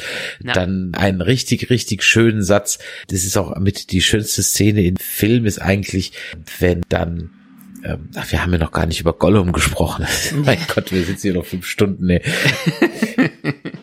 wenn sie natürlich äh, in Moria sind und dann Frodo bemerkt, dass sie halt verfolgt werden und Gandalf ja dann eben schon weiß, wer ihnen da auf den Fersen ist und dann Frodo halt sagt, ich glaube, er hätte, er wünschte sich, er hätte den Ring nie bekommen, wenn ich, Ja. dann wäre das alles nie passiert. Und dann, dann setzt auch dieser Score von Howard Shore so schön ein und er sitzt da wirklich so altväterlich, aber so richtig mit so einer positiven Grundstimmung und auch so, das ist so, das könnte, das ist eigentlich fast schon Coaching, Coaching aus Bilderbuch, ja, dass er Du, dann das eben ist ein sagt, Satz, den ich werde ich werde ich meinen Kindern beibringen, wenn so eine Situation mal ähnlich auftaucht. Ja, ja, ganz, ganz genau, ganz genau. Das ist so eine grundpositive Einstellung. Es ist auch so lösungsorientiert. Ja, also es liegt nicht in äh, an, äh, es tun alle, also alle verzweifeln, die in solche Zeiten erleben. Das kann man ja heute fast auch schon wieder sagen. Aber es liegt nicht an uns oder in ihrer Macht, das zu entscheiden. Du musst nur entscheiden, was du mit deiner Zeit anfangen willst, die dir gegeben ist. Also auf gut Deutsch, spring deinen Arsch hoch und mach was. Genau. Außerdem noch dabei, dass äh, dieser Satz, ich bekomme ihn nicht ganz auf die Reihe. Es gibt manche, die das, äh, die den Tod verdienen, aber leben und manche, die das Leben Die verdienen, Leben aber den verdienen. Tod, den- genau. äh, äh, Tod. Genau. Kannst du es ihnen äh, geben, dann äh, urteile nicht so schnell über Entscheidungen anderer, Ja. so ungefähr. Auch ganz, ganz großes Zitat. Weißt du, und wenn ich halt das vergleiche mit dem Gebrabbel, das Picard in der zweiten Staffel sein, an seinem Pep-Talk zu seiner Vorfahrin da gibt, ja, diese Worthülsen, die da von sich gegeben werden, dann stößt mir das jetzt im Nachhinein immer noch mal sauer auf, weil das einfach, das ist, also hätten sie lieber einfach das genommen und als Hommage reingeschrieben, eins zu eins, wäre besser gewesen als diese Worthülsen, die, die da Patrick Stewart von sich geben muss, die er wahrscheinlich sogar noch selber reingeschrieben hat. Na egal. Ähm, Ich möchte also, irgendwen ja. mal haben, der Patrick Stewart äh, per äh, äh, per Bildzauberei in die Gandalf-Rolle Rolle reinsetzt. so, eine, so ein Deepfake von Patrick Stewart als Gandalf. Also, Die wir übrigens- sind in Moria, ja. Ja, äh, Patrick Stewart Ja? und Ian McKellen auch ja die besten Freunde überhaupt. Das stimmt. Und es lohnt sich auch beiden auf Instagram zu folgen. Für ihre 80 oder über 80 sind die beide da sehr lustig. Ja. Ähm, also wir sind in Moria, sehr beeindruckende Setpieces auch so. Da, da, ich finde sogar, dass Moria wesentlich größer wirkt als, na, wo waren wir letzte Woche Erebor? noch? In, Im Erebor, ganz genau. Na, Äh, Ist das auch so? Ist Moria die größere Stadt? ja, vor allen Dingen eine ursprünglichere Stadt. Ich glaube, das hatte ich in einer der Podcasts vorher schon mal gesagt. Es ist so die Urstätte der Zwerge, das Königreich, was sie sich am Anfang aufgebaut haben und wo alle auch hoffen, am Ende wieder zu landen, bevor die äh, Welt neu geschaffen wird. Und ähm, ich denke mal, also es gibt einen ganzen Schwung über Moria zu erzählen. Da Moria in der Ringe der Macht äh, wohl eine Rolle spielen wird, lassen wir es vielleicht dafür, weil es, es ist einfach sehr, sehr viel Hintergrundstory, was mit Moria passiert und warum Moria so ist, wie es ist. Aber ich finde es auch immer noch einer der meiner liebsten Teile des Films, wo sie einfach durch Moria gehen und diese, diese Zwergenstadt, äh, diese Zwergenwelt da erleben. Auf jeden Fall. Das, da hast du auch, weißt du, wenn er dann seinen, seinen, seinen Stab entzündet und das Licht einfach nichts macht. Also es ist einfach äh, verpufft in diesem Ja. großen Dunkel. Ja. Das also wirklich großartig. Also das, da muss ich ganz ehrlich sagen, da hat sich jemand Gedanken gemacht, wie etwas wirken soll. Also wie das auf der Leinwand, welchen Effekt willst du auf der Leinwand erzielen? Nämlich, schaut her Leute, das ist riesig und die sind dort verloren und verlassen. Genau, genau. Und, Und das ist auch genau schwer. das, ich, diese, wo, wo, wobei ich mich ja gefragt habe, als ich mir die Szenen mal im Detail angesehen habe, äh, wieso so viele Skelette da mit Büchern in der Hand rumliegen. Ich frage mich ja immer, wo die Spinnen und die Spinnweben herkommen, aber okay, gut. Ja. Äh, das ist dann nochmal so ein, so ein anderes Ding. Ja, dann kommen wir dann im Grunde genommen durch die Unachtsamkeit von, von Pippin, äh, kommen wir dann zum ersten großen, zu, zur ersten großen, richtig großen Battle Scene. Und die ist sensationell gut gemacht und sie hält auch trotzdem etwas schlecht gealterten Höhlentroll immer noch gut stand. Äh, definitiv. Auch hier natürlich etwas anders im Buch. Im Buch ist es so eine der Szenen, wo einem richtig Gänsehaut entsteht, weil man hat dieses Dudum, dieses Drumming, diese Trommeln im Hintergrund, hat man die ganze Zeit immer weiter, ohne dass man weiß, wo überhaupt diese Trommeln herkommen.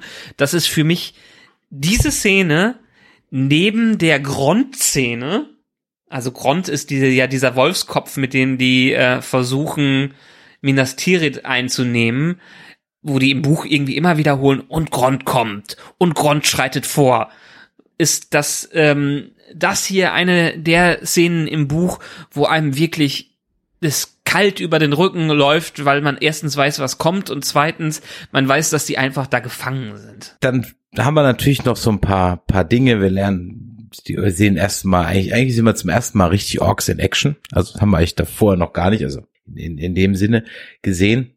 Dann muss man wieder fliehen, auch hier wieder, wenn man halt gerade den Hobbit erst nochmal geguckt hat, da meine Fresse, dieses einfache Nachspielen der Szene, das ist halt wirklich ganz, ganz schlimm.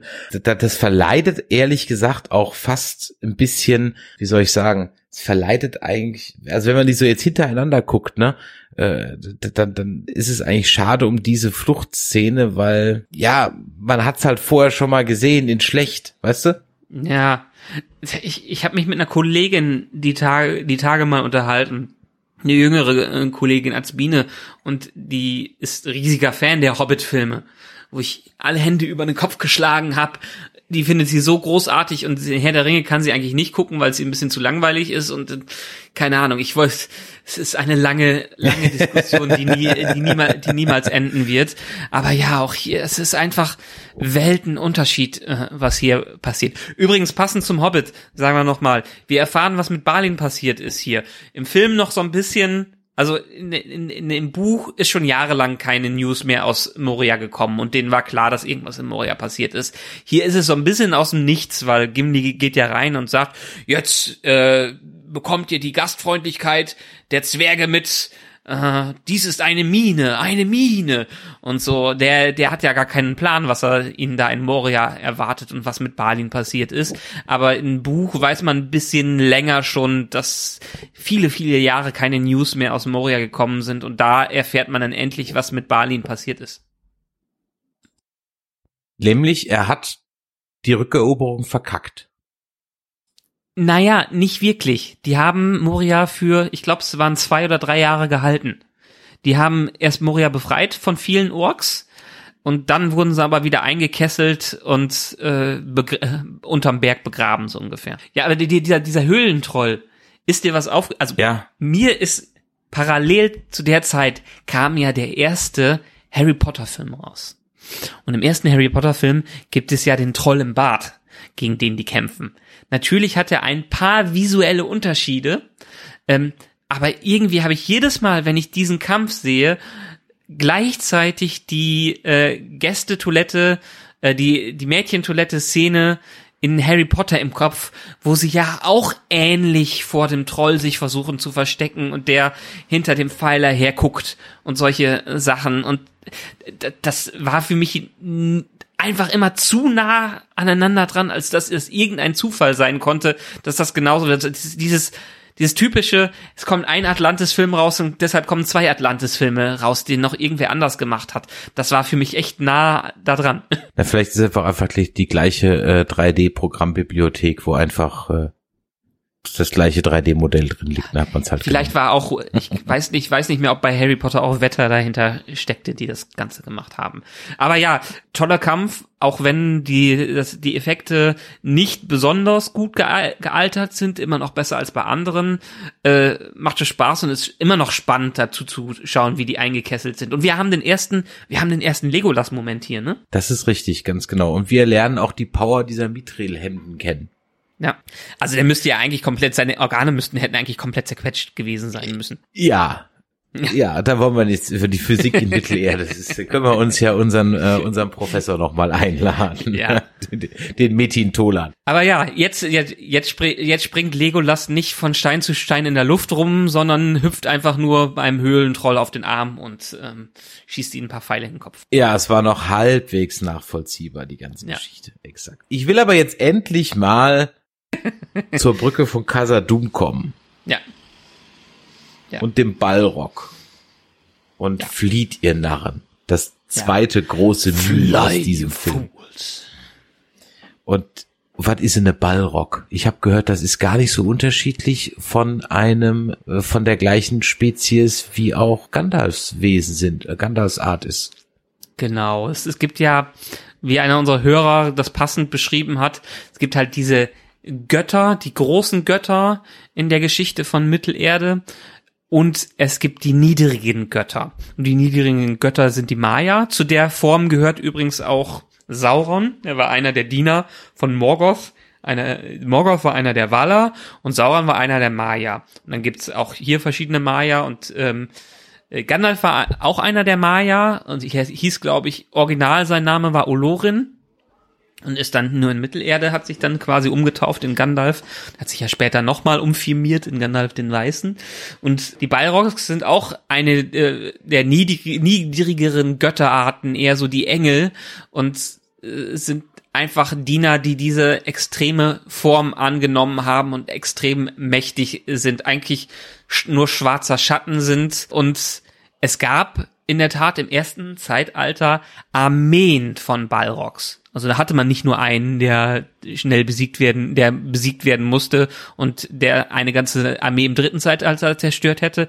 Nee, äh, die Elben und die Götter haben im ersten Zeitalter gegen Armeen von Balrogs auf einmal gekämpft. Aber das war doch dann ziemlich, äh, gut, klar, da musste ja ein Gott sein, um gegen die kämpfen zu können, weil gegen eine so Armee ungefähr. von Balrogs, das ist ja, ja, bisschen, ja. bisschen uner. Und was macht er da im Keller? Was lebt? Warum lebt er da? Was macht er da? Ähm, es, das ist die Vermutung, also die Balrogs sind halt von der von der Erde mehr oder weniger auch verschwunden nach dem ersten äh, Zeitalter. Die wurden vertrieben, nachdem Morgoth gefallen war, hatten die da auch kein äh, nichts mehr zu tun. Ich glaube, zu dem spezifischen Balrog, der heißt Durin's Bane, äh, gibt es auch noch eine Geschichte, die müsste ich vielleicht noch mal raussuchen. Auch interessant, dass sie einen Balrog übrigens im neuesten Trailer zu Rings of Power mit reingebracht haben. Was da ein Balrog zu tun hat, ist die große Frage, ob es der gleiche Balrog ist, der dann in Moria auftaucht und die Zwerge äh, vertreibt. Vielleicht erfahren wir da mehr. Äh, zumindestens ist das hier einer der tiefen Gefahren, die die Zwerge erweckt haben, indem sie immer tiefer gegraben haben.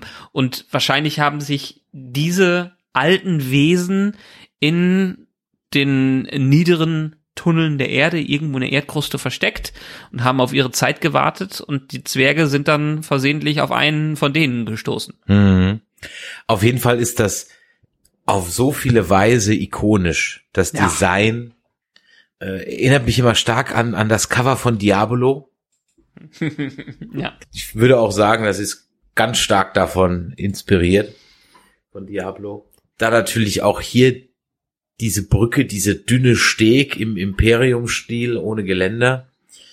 Und äh, dann natürlich auch diese Feuerpeitsche und so. Also das, diese ganze Szene ist einfach äh, Knaller. Und auch hier wieder nach zwei Stunden im Film, anderthalb Stunden, je nachdem, welche Version ich gucke. Und ich gehe ja davon aus, dass man das zum ersten Mal dann gesehen hat. Man kennt den Gandalf nicht.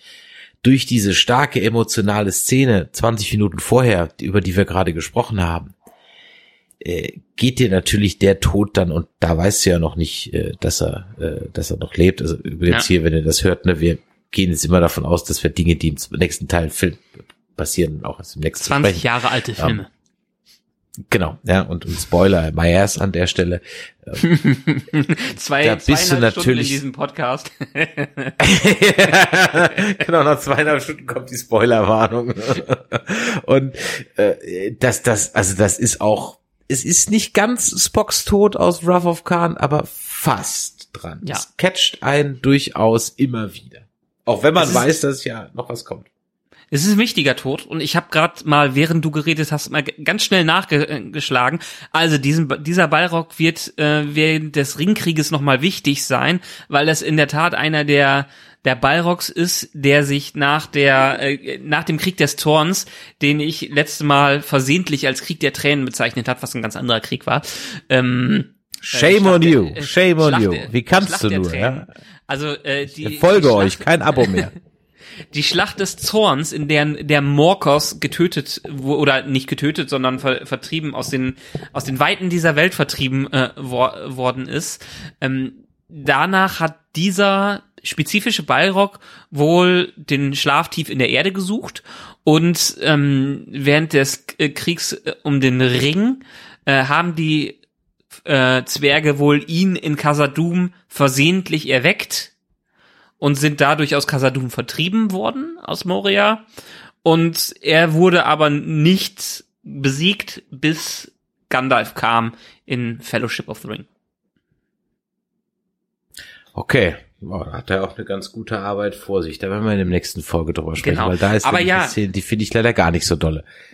Ähm, Gandalf, ganz, also ganz bedeutsamer Tod und ich sage jetzt wirklich Tod, weil es am Ende eigentlich ein richtiger Tod ist, der ihn ereilt hat, weil er in seiner Maya-Form ist er wohl, nachdem er gefallen ist im Kampf äh, um den Ballrock und ihn an der Seite des Berges, Berges zerschmettert hat, ist er ja in einer neuen Form wiedergekommen. Also es ist definitiv nicht Gandalf der Graue, den wir wiedersehen, sondern Gandalf der Weiße. Und das ist eine mehr oder weniger andere Persönlichkeit. Also diesen, diesen etwas äh, groben und lustigen und äh, weisen alten Mann, den wir jetzt hier kennengelernt haben, der geht dahin, dadurch, dass er äh, in der Brücke von Casadum fällt und in der Schlacht um den, um den, mit dem Ballrock.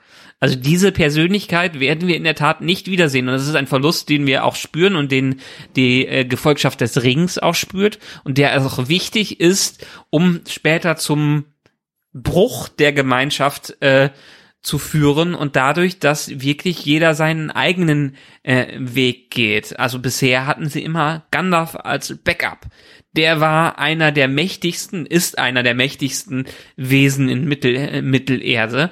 Und das ist so ein bisschen die aus dem Gefängniskarte äh, der ist Deus Ex Gandalf dieses Universums. Und es ist schon wichtig, dass er hier drauf geht und die Gemeinschaft des Rings auf sich selbst gestellt ist und dementsprechend auch Aragorn dazu zwingt, eine Führungsposition einzunehmen. Ja, es ist, wie gesagt, es geht einem nach und, und, und äh, es ist die, die, die, auch die, auch hier wieder der Score, ne? Ich meine, der hat übrigens ja. auch nicht so, nicht so, völlig zu Rechten einen Oscar als beste Filmmusik gewonnen, ne? Also, passt einfach richtig gut.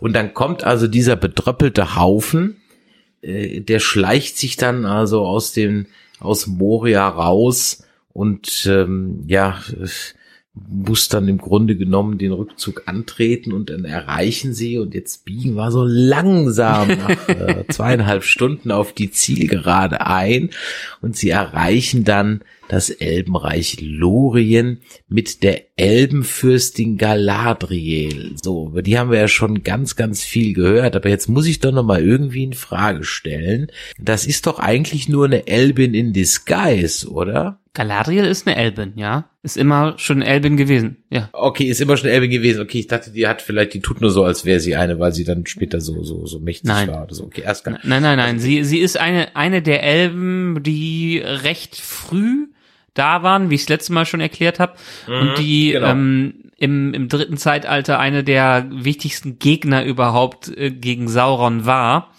und immer noch ist. Und sie lebt in Lorien äh, mit Celeborn, ähm, den sie sich, ja, er ist mehr oder weniger ihr Partner. Ob wie inwiefern die ihr, vielleicht ihr Seelenverwandter in der Richtung.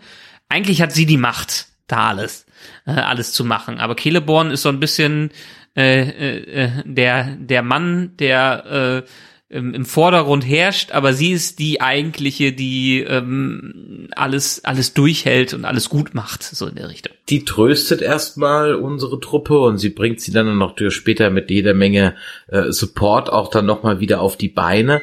Aber zwischendrin gibt es ja eine ganz entscheidende Szene, wo sie dann nämlich Frodo so ein bisschen die Zukunft zeigt und ja. ihm aufzeigt, als er den Ring anbieten will und sie dann eben sagt, ha, das könnte ich jetzt machen, aber es wäre keine gute Idee. Hier sehen wir ein Versatzstück aus den Büchern, gerade in der ganzen Spiegelgeschichte, äh, das wir in dem Film nie zu sehen bekommen werden. Eigentlich auch ein recht wichtiger Teil der Geschichte, aber dann hätte man noch einen Film dran machen, äh, bauen müssen, und zwar die Befreiung des Auenlandes. Ähm, Im Film kommen sie zurück ins Auenland und ist alles gut bis sie dann zu den grauen Anfurten weiterfahren und dann äh, ist der Film nach zehn Abspännen wirklich zu Ende. Ähm, aber hier ist es so in den Büchern, dass sie nach all diesen Gefahren und nach dem Sieg über Sauron zurückkommen ins Auenland und das wie in der Vision eingenommen wurde. Und zwar von Saruman, der geflohen ist. Saruman und Grima haben zusammen sich als Herrscher über die Hobbits auserkoren, die alle versklavt. Und das ist nochmal der Beweis für die Gemeinschaft der Hobbits, die zurückkommen, wie viel sie eigentlich auf dieser Reise gelernt haben, dass sie kein Problem haben, zusammen eine Armee von Hobbits aufzustellen, um Saruman aus dem Auenland zu vertreiben und das wieder zu befreien. Aber das Auenland ist eigentlich für immer auch äh, für immer beschädigt ist. Es hat, äh, es bekommt für immer Narben, genauso wie die Gemeinschaft des Rings und Frodo, der hier durch, durchreist. Und diesen zumindestens als kleines Easter Eggs sieht man das als potenzielle Zukunft für Frodo im Spiegel. Auch das wieder relativ simpel gemacht. Die Wandlung von Galadriel, die ja dann, die hätte ja dann zwei Ringe, ne? Na. Das, das, da wäre die ja wahrscheinlich richtig mächtig. Den, den Ring der Macht plus ein anderes wahrscheinlich so mehr oder weniger der Jackpot. Aber auch das im Grunde genommen einfach nur das Bild als negativ. Und that's it. Beleuchtet ja. von unten. Also großartiger Effekt. Wenn ich einen Kritikpunkt an dieser ganzen Herr der Ringe-Reihe hätte, dann ist es der mhm. Hang von Peter Jackson, filmisch doch etwas in kitschige Gefilde abzugleiten ähm, sei es die, die ultra kitschigen Überblenden, als, äh, äh, als Frodo geheilt wird und in Bruchtal ankommt, ähm, oder genau die Szene hier mit Galadriel, wie sie äh, ähm, im invertierten Bildschirmmodus dasteht. Ja, ich gebe, da gebe ich dir recht, es passt nicht so recht, aber ich war einfach, was das ist einfach ein ganz einfacher Effekt, weißt du, das, das ist, ja. äh, Nein, also, du einfach das Bild und fertig und, und du hast sofort eine, so eine Veränderung drin. Also, ich sag mal so, das ist eine Szene, ja. die hat mich beim ersten Mal gucken etwas verstört zurückgelassen, mhm. weil man so, hä, was macht, wer, wer ist das und warum kann die das? Weil mir wurden ja die Elben vorher irgendwie als relativ normale Dudes eingeführt und plötzlich mhm. kann die da ganz andere Sachen das, das hat mich doch eher verwirrt. Jetzt, wo ich ein bisschen mehr über die ganzen Hintergründe weiß, ähm, ja, okay, wobei mir das immer noch so, es ist halt eine dieser vielen Stellen, wo man sich so denkt, ja mein Gott, mach es halt und mach den blöden Ringer kaputt, mach's jetzt halt. ja, ja. machst du doch, anstatt den armen Zwerg das machen zu lassen, äh, den armen Hobbit. Ja, mach ja. du das doch. Kannst du so viel besser machen. Aber gut, okay. Ja, ich meine, auch hier den, das Galadriel einen der Ringe hat und dass vor allem den Gandalf ja auch einen der Elbenringe hat, ähm, das verbergen die ja vor Sauron. Und sie möchten sich einfach nicht äh, offenbaren äh, vor ihm, weil das noch gefährlicher sein könnte. Ähm, Lorien ist vor allen Dingen auch, hatte ich äh, schon gesagt, ein so ein, so ein Abschnitt, der eigentlich ein vergangenes Zeitalter zeigt. Und in dem Moment, wo der Ring zerstört wird, vergeht auch komplett dieses Zeitalter und das, äh, das Ende der Elben in Mitten, Mittelerde ist, wurde dadurch, noch, dadurch nur noch besiegelt. Und ja, Galadriel ist einfach, man muss Galadriel im Kontext des gesamten Silmarillions, der gesamten Geschichte Mittelerdes sehen, weil sie da einfach eine der wichtigsten und mächtigsten Figuren ist und auch im Herr der Ringe in den Büchern leitet sie von hinten noch so ein bisschen die Geschehnisse, indem sie ein paar Botschaften äh, äh, den, äh, den Gefährten überbringen lässt, auch später noch. Im Film kann sie einem natürlich ziemlich vorkommen wie ein Wesen, das man nicht ganz begreift und was, wo man nicht weiß, was soll die denn jetzt machen. Exakt, ja. man begreift es nicht so ganz, wenn man ja. die Hintergrundgeschichte nicht kennt. Andererseits ist es natürlich, äh, spielt es in diesen Mythos der Elben mit rein, wie man sie in äh, diesen Filmen sieht. Also als, als mehr oder weniger Wesen außerhalb dieser Welt, die in ihrem eigenen Universum leben und die scheinbar eine Weisheit äh, beinhalten, die keiner sonst hat. Legolas ist ein vergleichsweise junger Elb, aber auch hier, wie die dargestellt werden, die sind ja mystische Wesen in den Filmen und vielleicht trägt genau diese Darstellung von Galadriel äh, in den Filmen noch dazu, noch mehr dazu bei, dass Elben wirklich wie Elfen wirken. Ich meine, es wurde in Deutsch auf Elben übersetzt, aber in, in Englisch ist es ja The Elves, also mit V in dem, äh, F in dem Fall. Hab mich früher auch völlig verwirrt. Elben, Elfen, hab ich, ich habe immer gedacht, das war ein Tippfehler und die ziehen den jetzt konsequent durch. Ja, ja. Ah, sie hat ja noch ein paar Überraschungen im Petto. Mhm. Denn äh, unsere Gefährten müssen ja weiterziehen und sie schickt sie also flussabwärts den Anduin, aber nicht ohne ihnen noch ein paar Geschenke mitzugeben, die auf den ersten Blick ein bisschen, ja, nutzlos erscheinen. Und dann denke ich so, okay, was soll ich jetzt damit? Aber die natürlich dann zweiten und dritten Teil noch eine Bewandlung haben. Was kriegen die denn alles? Also der Frodo bekommt äh, eine Fiole mit dem Licht von Eandils Stern, muss ich mir extra aufschreiben. Ja. ja. Äh, dann bekommt der Sam bekommt ein Seil, richtig? Ja. Ähm, alle genau, weil er, er betont immer wieder, wie wichtig Seile sind, ähm, um sie immer dabei genau. zu haben. Alle bekommen, glaube ich, Umhänge mit so einer rudimentären Tarnfunktion. Mhm. Und jede Menge Lembasbrot. Kriegen Mary genau. und Pippin auch was? Ich glaube nicht. In dem Fall. Lembas, mehr oder weniger. Ähm, genau, Lembas. Halt, ja, ja. ja. Ähm, der, Erendils Stern ist im Gesamtkontext nochmal wichtig. Und wenn wir wirklich in den Ringen der Macht irgendwas von Fëanor und den Silmaril mitbekommen, die wortgebend für das Silmarillion sind, Quenta Silmar Silmarillia oder wie das äh, Ganze auf Elbisch dann heißt, das ist schon enorm wichtig. Also ich hatte es, glaube ich, in einer Podcast vorher schon mal gesagt, die Elben haben zu irgendeiner äh, Zeit, einer der größten Elben hat die drei Silmaril geschaffen, die als letzte Edelsteine noch das Licht der zwei Bäume in sich äh, vereinen. Und der letzte Silmaril wurde ähm, am Ende auf ein Schiff in die Sphären der Sterne ähm, geschickt und leuchtet da als Stern, und zwar Earendil-Stern. Und ähm, das Licht von Earendils Stern ist im Prinzip ein Licht der Silmaril, was in dieser Fiole, Fiole aufbewahrt wurde. Und die Silmaril sind halt die, die MacGuffins in dieser, Ge in der Geschichte von Mittelerde überhaupt, die viel von dem starten, was am Ende äh, bei rauskommt. Ich, ich glaube schon, äh, wenn diese Serie rum ist, da raucht mir der Kopf. Ja, ich, ich hoffe ja, ich hoffe ja, sie nehmen sich Zeit, weil wenn du dir jetzt im Rückblick mal Game of Thrones anschaust, wie viel wir dadurch gelernt haben, wie viel wir wieder schon verlernt haben von dem, was wir in diesen acht Staffeln da gehört haben, es muss einfach, es Wissen kommt nach und nach. Du wusstest ja auch noch nicht, äh, wenn als du eins und eins angefangen hast, wusstest du ja auch noch nicht, was die Wurzel von XY ist, so ungefähr. Das weiß ich heute auch noch nicht. Aber jetzt lass uns doch den, an den Anduin mal kurz ein bisschen runterfahren. Ja, genau. äh, dann, während man den Anduin runterfährt, dann sind mir natürlich auch ein Bild äh, in Gedächtnis geblieben. Das wurde jetzt auch im Trailer zur Serie so ähnlich angedeutet, nämlich diese zwei riesigen Steinstatuen. Die Argonath. Was hat's denn mit denen auf sich? Die sind ja mal mega beeindruckend. Ja, das sind im Prinzip Bildnisse von Königen von Gondor, die in den Stein gehauen worden sind und die so ein bisschen als äh, ja Warnung gegenüber den anderen aufgebaut worden sind, dass jetzt das Reich von Gondor betreten wird, so ungefähr.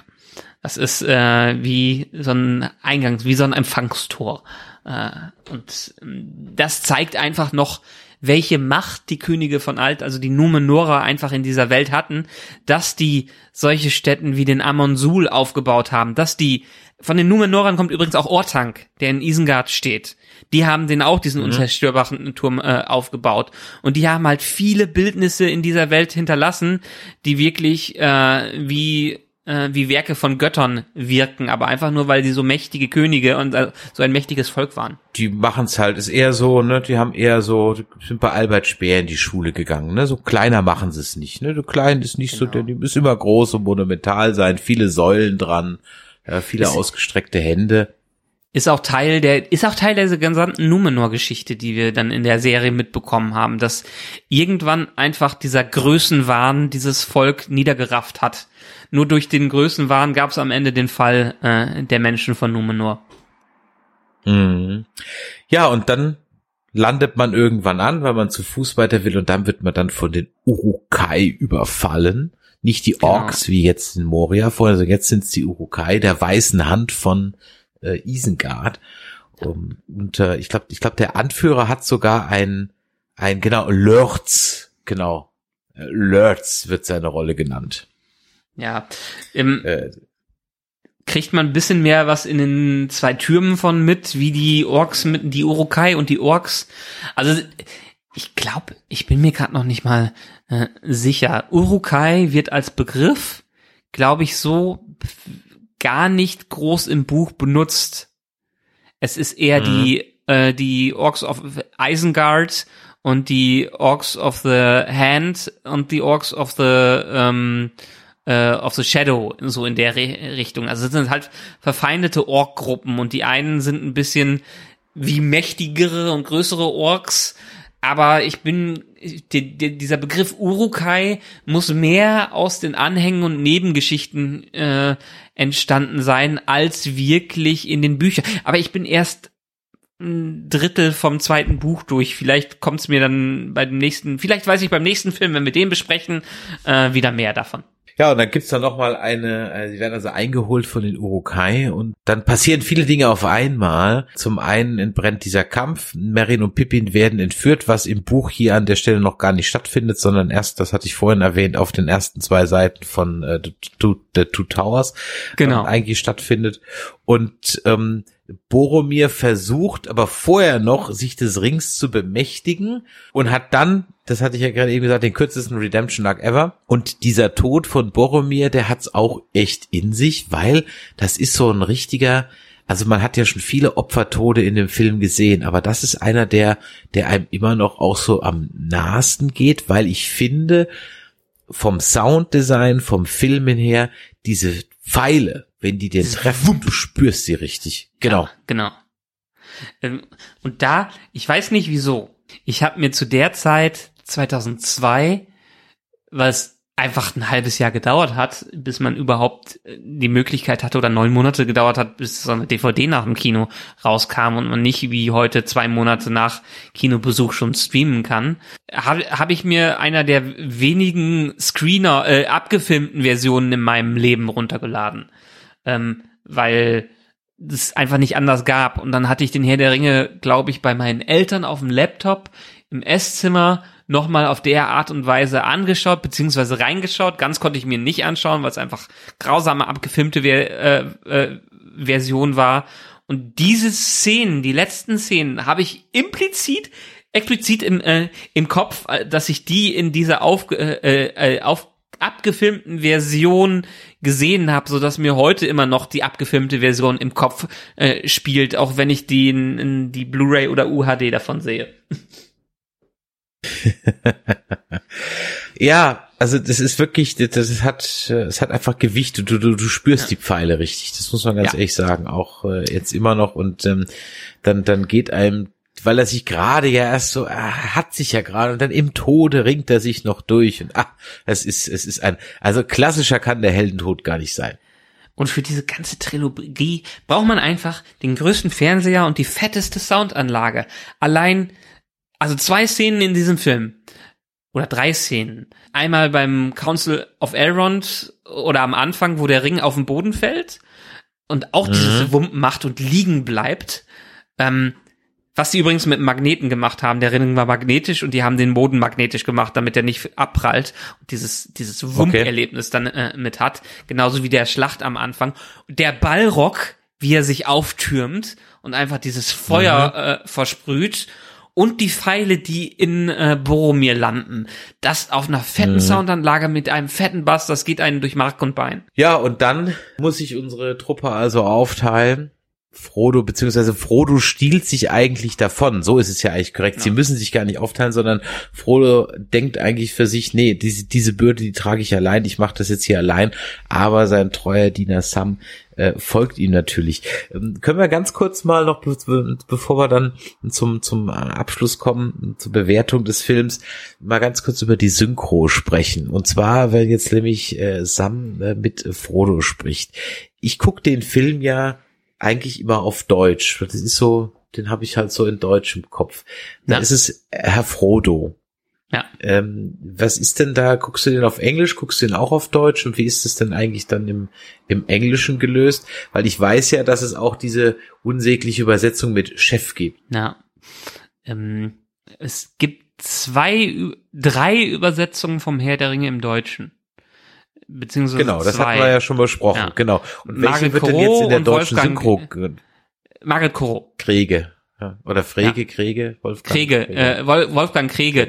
Die, die Version von ihm wurde übrigens 2012 oder so nochmal überarbeitet, da auch, dass auch der Chef raus ist und sowas. Ähm, und für Neulinge, die es lesen, wird sogar empfohlen, diese überarbeitete Version sich durch, durchzulesen.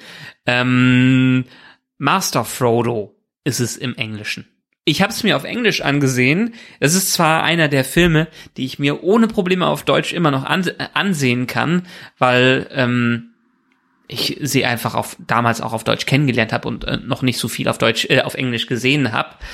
Ich habe mir trotzdem auf Englisch äh, angesehen, weil ich ja auch die Bücher gerade auf Englisch durchhöre und für mich das eher gerade der Default-Modus ist. Und ja, die, die Synchro ist ganz, ganz toll auch an den Originalstimmen dran, aber Ian McKellen bin ich mittlerweile doch als Ian McKellens Stimme im Englischen gewohnt. Okay, wobei, wie gesagt, Achim Höppner, das passt für mich schon. Ja, das auf jeden Stelle. Fall. Also Ian McKellen hat noch ein bisschen mehr tieferes, sonoreres mit drin, aber Achim Höppner, der, der auch ganz großartig. Ja, also der Frodo erkennt äh, lieber abhauen, aber Sam gibt's mal diese dramatische Rettungsaktion, dass er ja nicht schwimmen kann und der wird dann ausgeholt. Naja. Und dann die die ist fast eins zu eins aus dem Buch. Also richtig, die, genau. Und dann das ganze ähm, äh, der ganze Rest ist ähnlich wie im Buch. Im Buch ist es noch ein bisschen anders. Im Buch müssen sie sich noch entscheiden, welchen Weg sie gehen möchten und dann soll der Ringträger das entscheiden. Und äh, Bill, äh, Frodo braucht dann, hat gesagt, gib mir eine Stunde und ich entscheide mich. Dann geht er von der Gruppe weg. Alle diskutieren, merken, dass plötzlich Boromir weg ist. Boromir taucht bei Frodo auf und greift ihn mehr oder weniger an. Frodo rennt in Panik weg, bekommt auch diese Zwischensequenz, als er einen Ring äh, aufhat und ihn eigentlich sogar Gandalf in der Zwischenszene im Buch warnt, den Ring noch abzusetzen, bevor ihn das Auge von Sauron äh, er, äh, erfassen kann. Also hier wird schon angeteasert, dass Gandalf doch irgendwie in einer anderen Form nochmal äh, wiederkommt. Und dann entscheidet sich Frodo, nee, ich muss abhauen, ich darf auch keinem irgendwas davon sagen. Er trifft auch nicht mehr auf Aragorn, wie im Film, sondern äh, setzt den Ring teilweise noch wieder auf und geht zum Boot, fährt damit weg und alle suchen nach einer Weile, als Boromir wieder auftaucht, suchen. Frodo, nur Sam ist der Einzige, der wirklich nachdenkt, was würde mein Herr, mein Master denn überhaupt machen? Und weiß, dass er zum Boot gehen würde und geht hinter dem Boot her, sieht, wie ein führerloses Boot scheinbar von alleine sich bewegt, geht ins Wasser und wird dann gerade noch von Frodo gerettet, bevor er da ertrinken kann. Ja, und dann ist der Film aus. Ja. Ich finde es übrigens gut, dass sie den in dem Film, auch das wieder eine Verbesserung, nicht nur Boromir und andere Sachen. Ich finde es eigentlich ganz gut, dass sie diese kleine Szene zwischen Aragorn und Frodo noch haben, wo er sagt, ich wäre dir bis ans Ende der Welt gefolgt, bis, äh, äh, bis in die Düsternis von Mordor. Fand ich eine schöne Ergänzung, die das Ganze nochmal rund macht und wirklich diese Trennung äh, zeigt, dass jeder seinen eigenen äh, Weg gehen muss. Ja, eingangs haben wir es gesagt 95% Audience Score, 91% Critics Score. Wir sind ja sowohl Critics als auch Audience. machen, wir, machen wir drei noch in sich raus, ja? ja. Oder was sagst du? Ähm, ich muss, ich muss die anderen zwei noch mal gucken, weil früher war äh, Fellowship die Gefährten eigentlich meiner der liebste von den dreien. Dann war es irgendwann Return of the King, aber die zwei Türme, gerade die, die Schlacht in Klamm, äh, Helms Klamm, äh, ist wahrscheinlich, also aus dem Gefühl würde ich ihm jetzt eine 88 so ungefähr geben. Es ist ein richtig guter Film, er macht Spaß. Er hat aber auch durchaus, selbst in der Extended, ich würde die nur in der Extended gucken, er, man muss durch ihn durchkommen. Wie oft man ihn geschaut hat, er hat ein paar Längen mit drin, die er benötigt, um die Geschichte zu erzählen. Aber es ist kein Film, den ich mir mehr, äh, den ich mir aktuell noch in einer Sitzung durchsehen kann.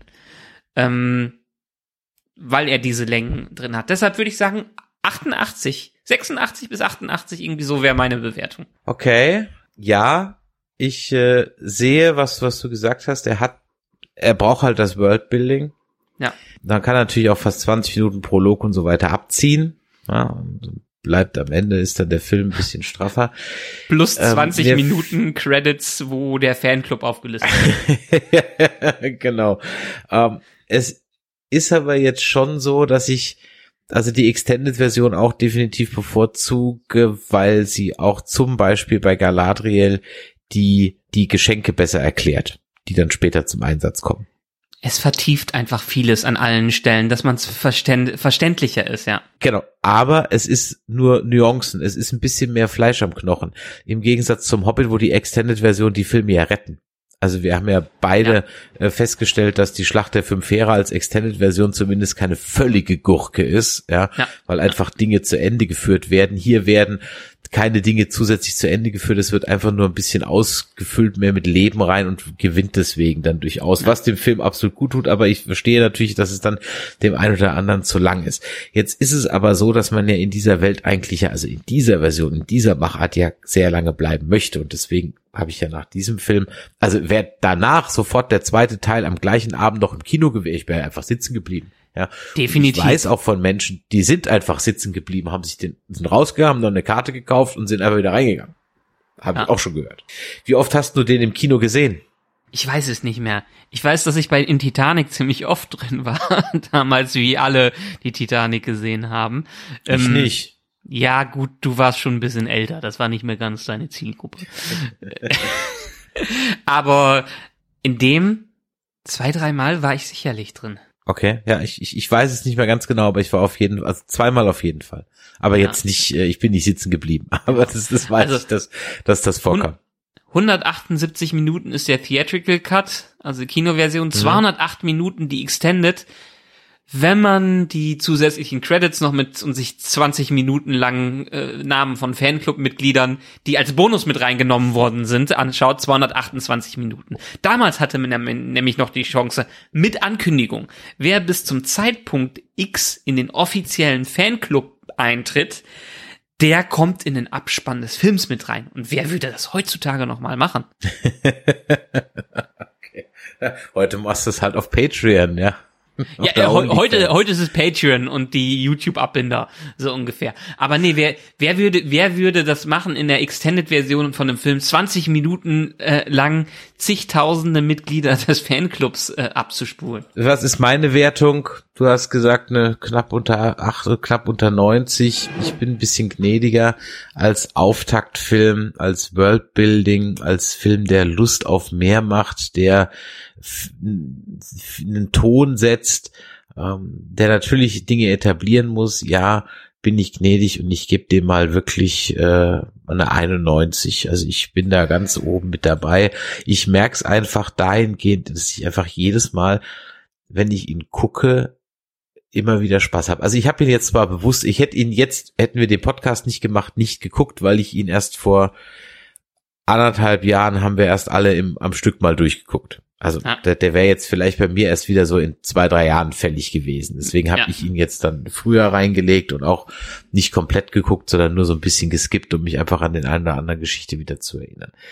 Aber es ist schlicht und ergreifend was, was regelmäßig äh, geguckt wird. Aber es ist auch was, wo ich im Fernsehen weiter sappe, weil das, da, da, da, da zapp ich nicht rein und bleib hängen.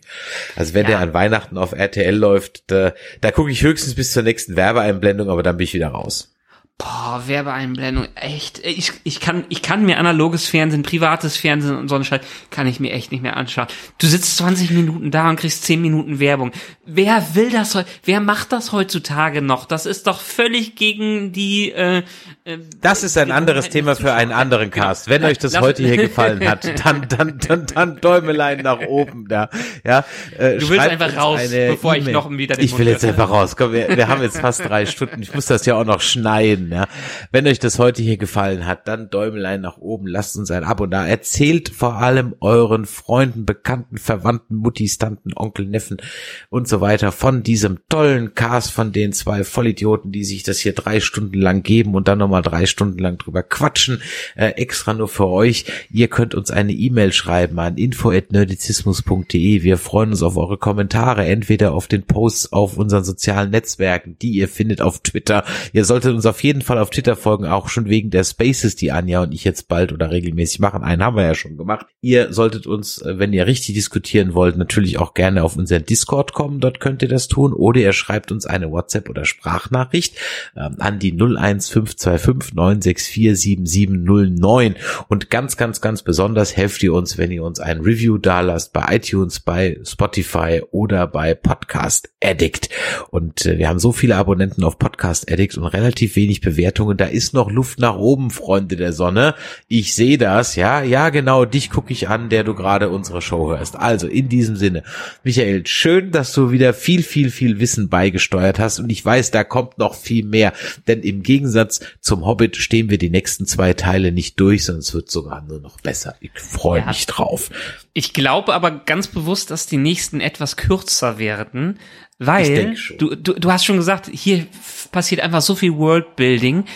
Auch jetzt beim zweiten Buch merke ich, da kommt man flott durch. Das, das hört man so weg. Aber es sind noch einige Sachen offen. Ich habe es vorhin gesagt, wir haben noch nicht über Gollum gesprochen und so weiter. Aber das machen wir im nächsten Teil. So, er fängt ja auch lustigerweise mit ihm an. Also, oder ist das der dritte, der mit dem Prolog anfängt? Egal. Bevor wir das jetzt auch noch durchdiskutieren, macht Idiot. Bis dann.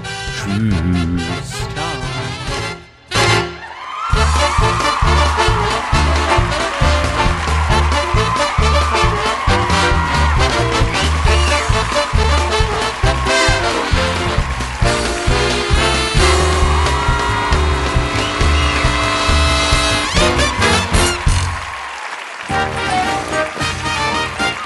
Eine Produktion des Podcast Imperiums.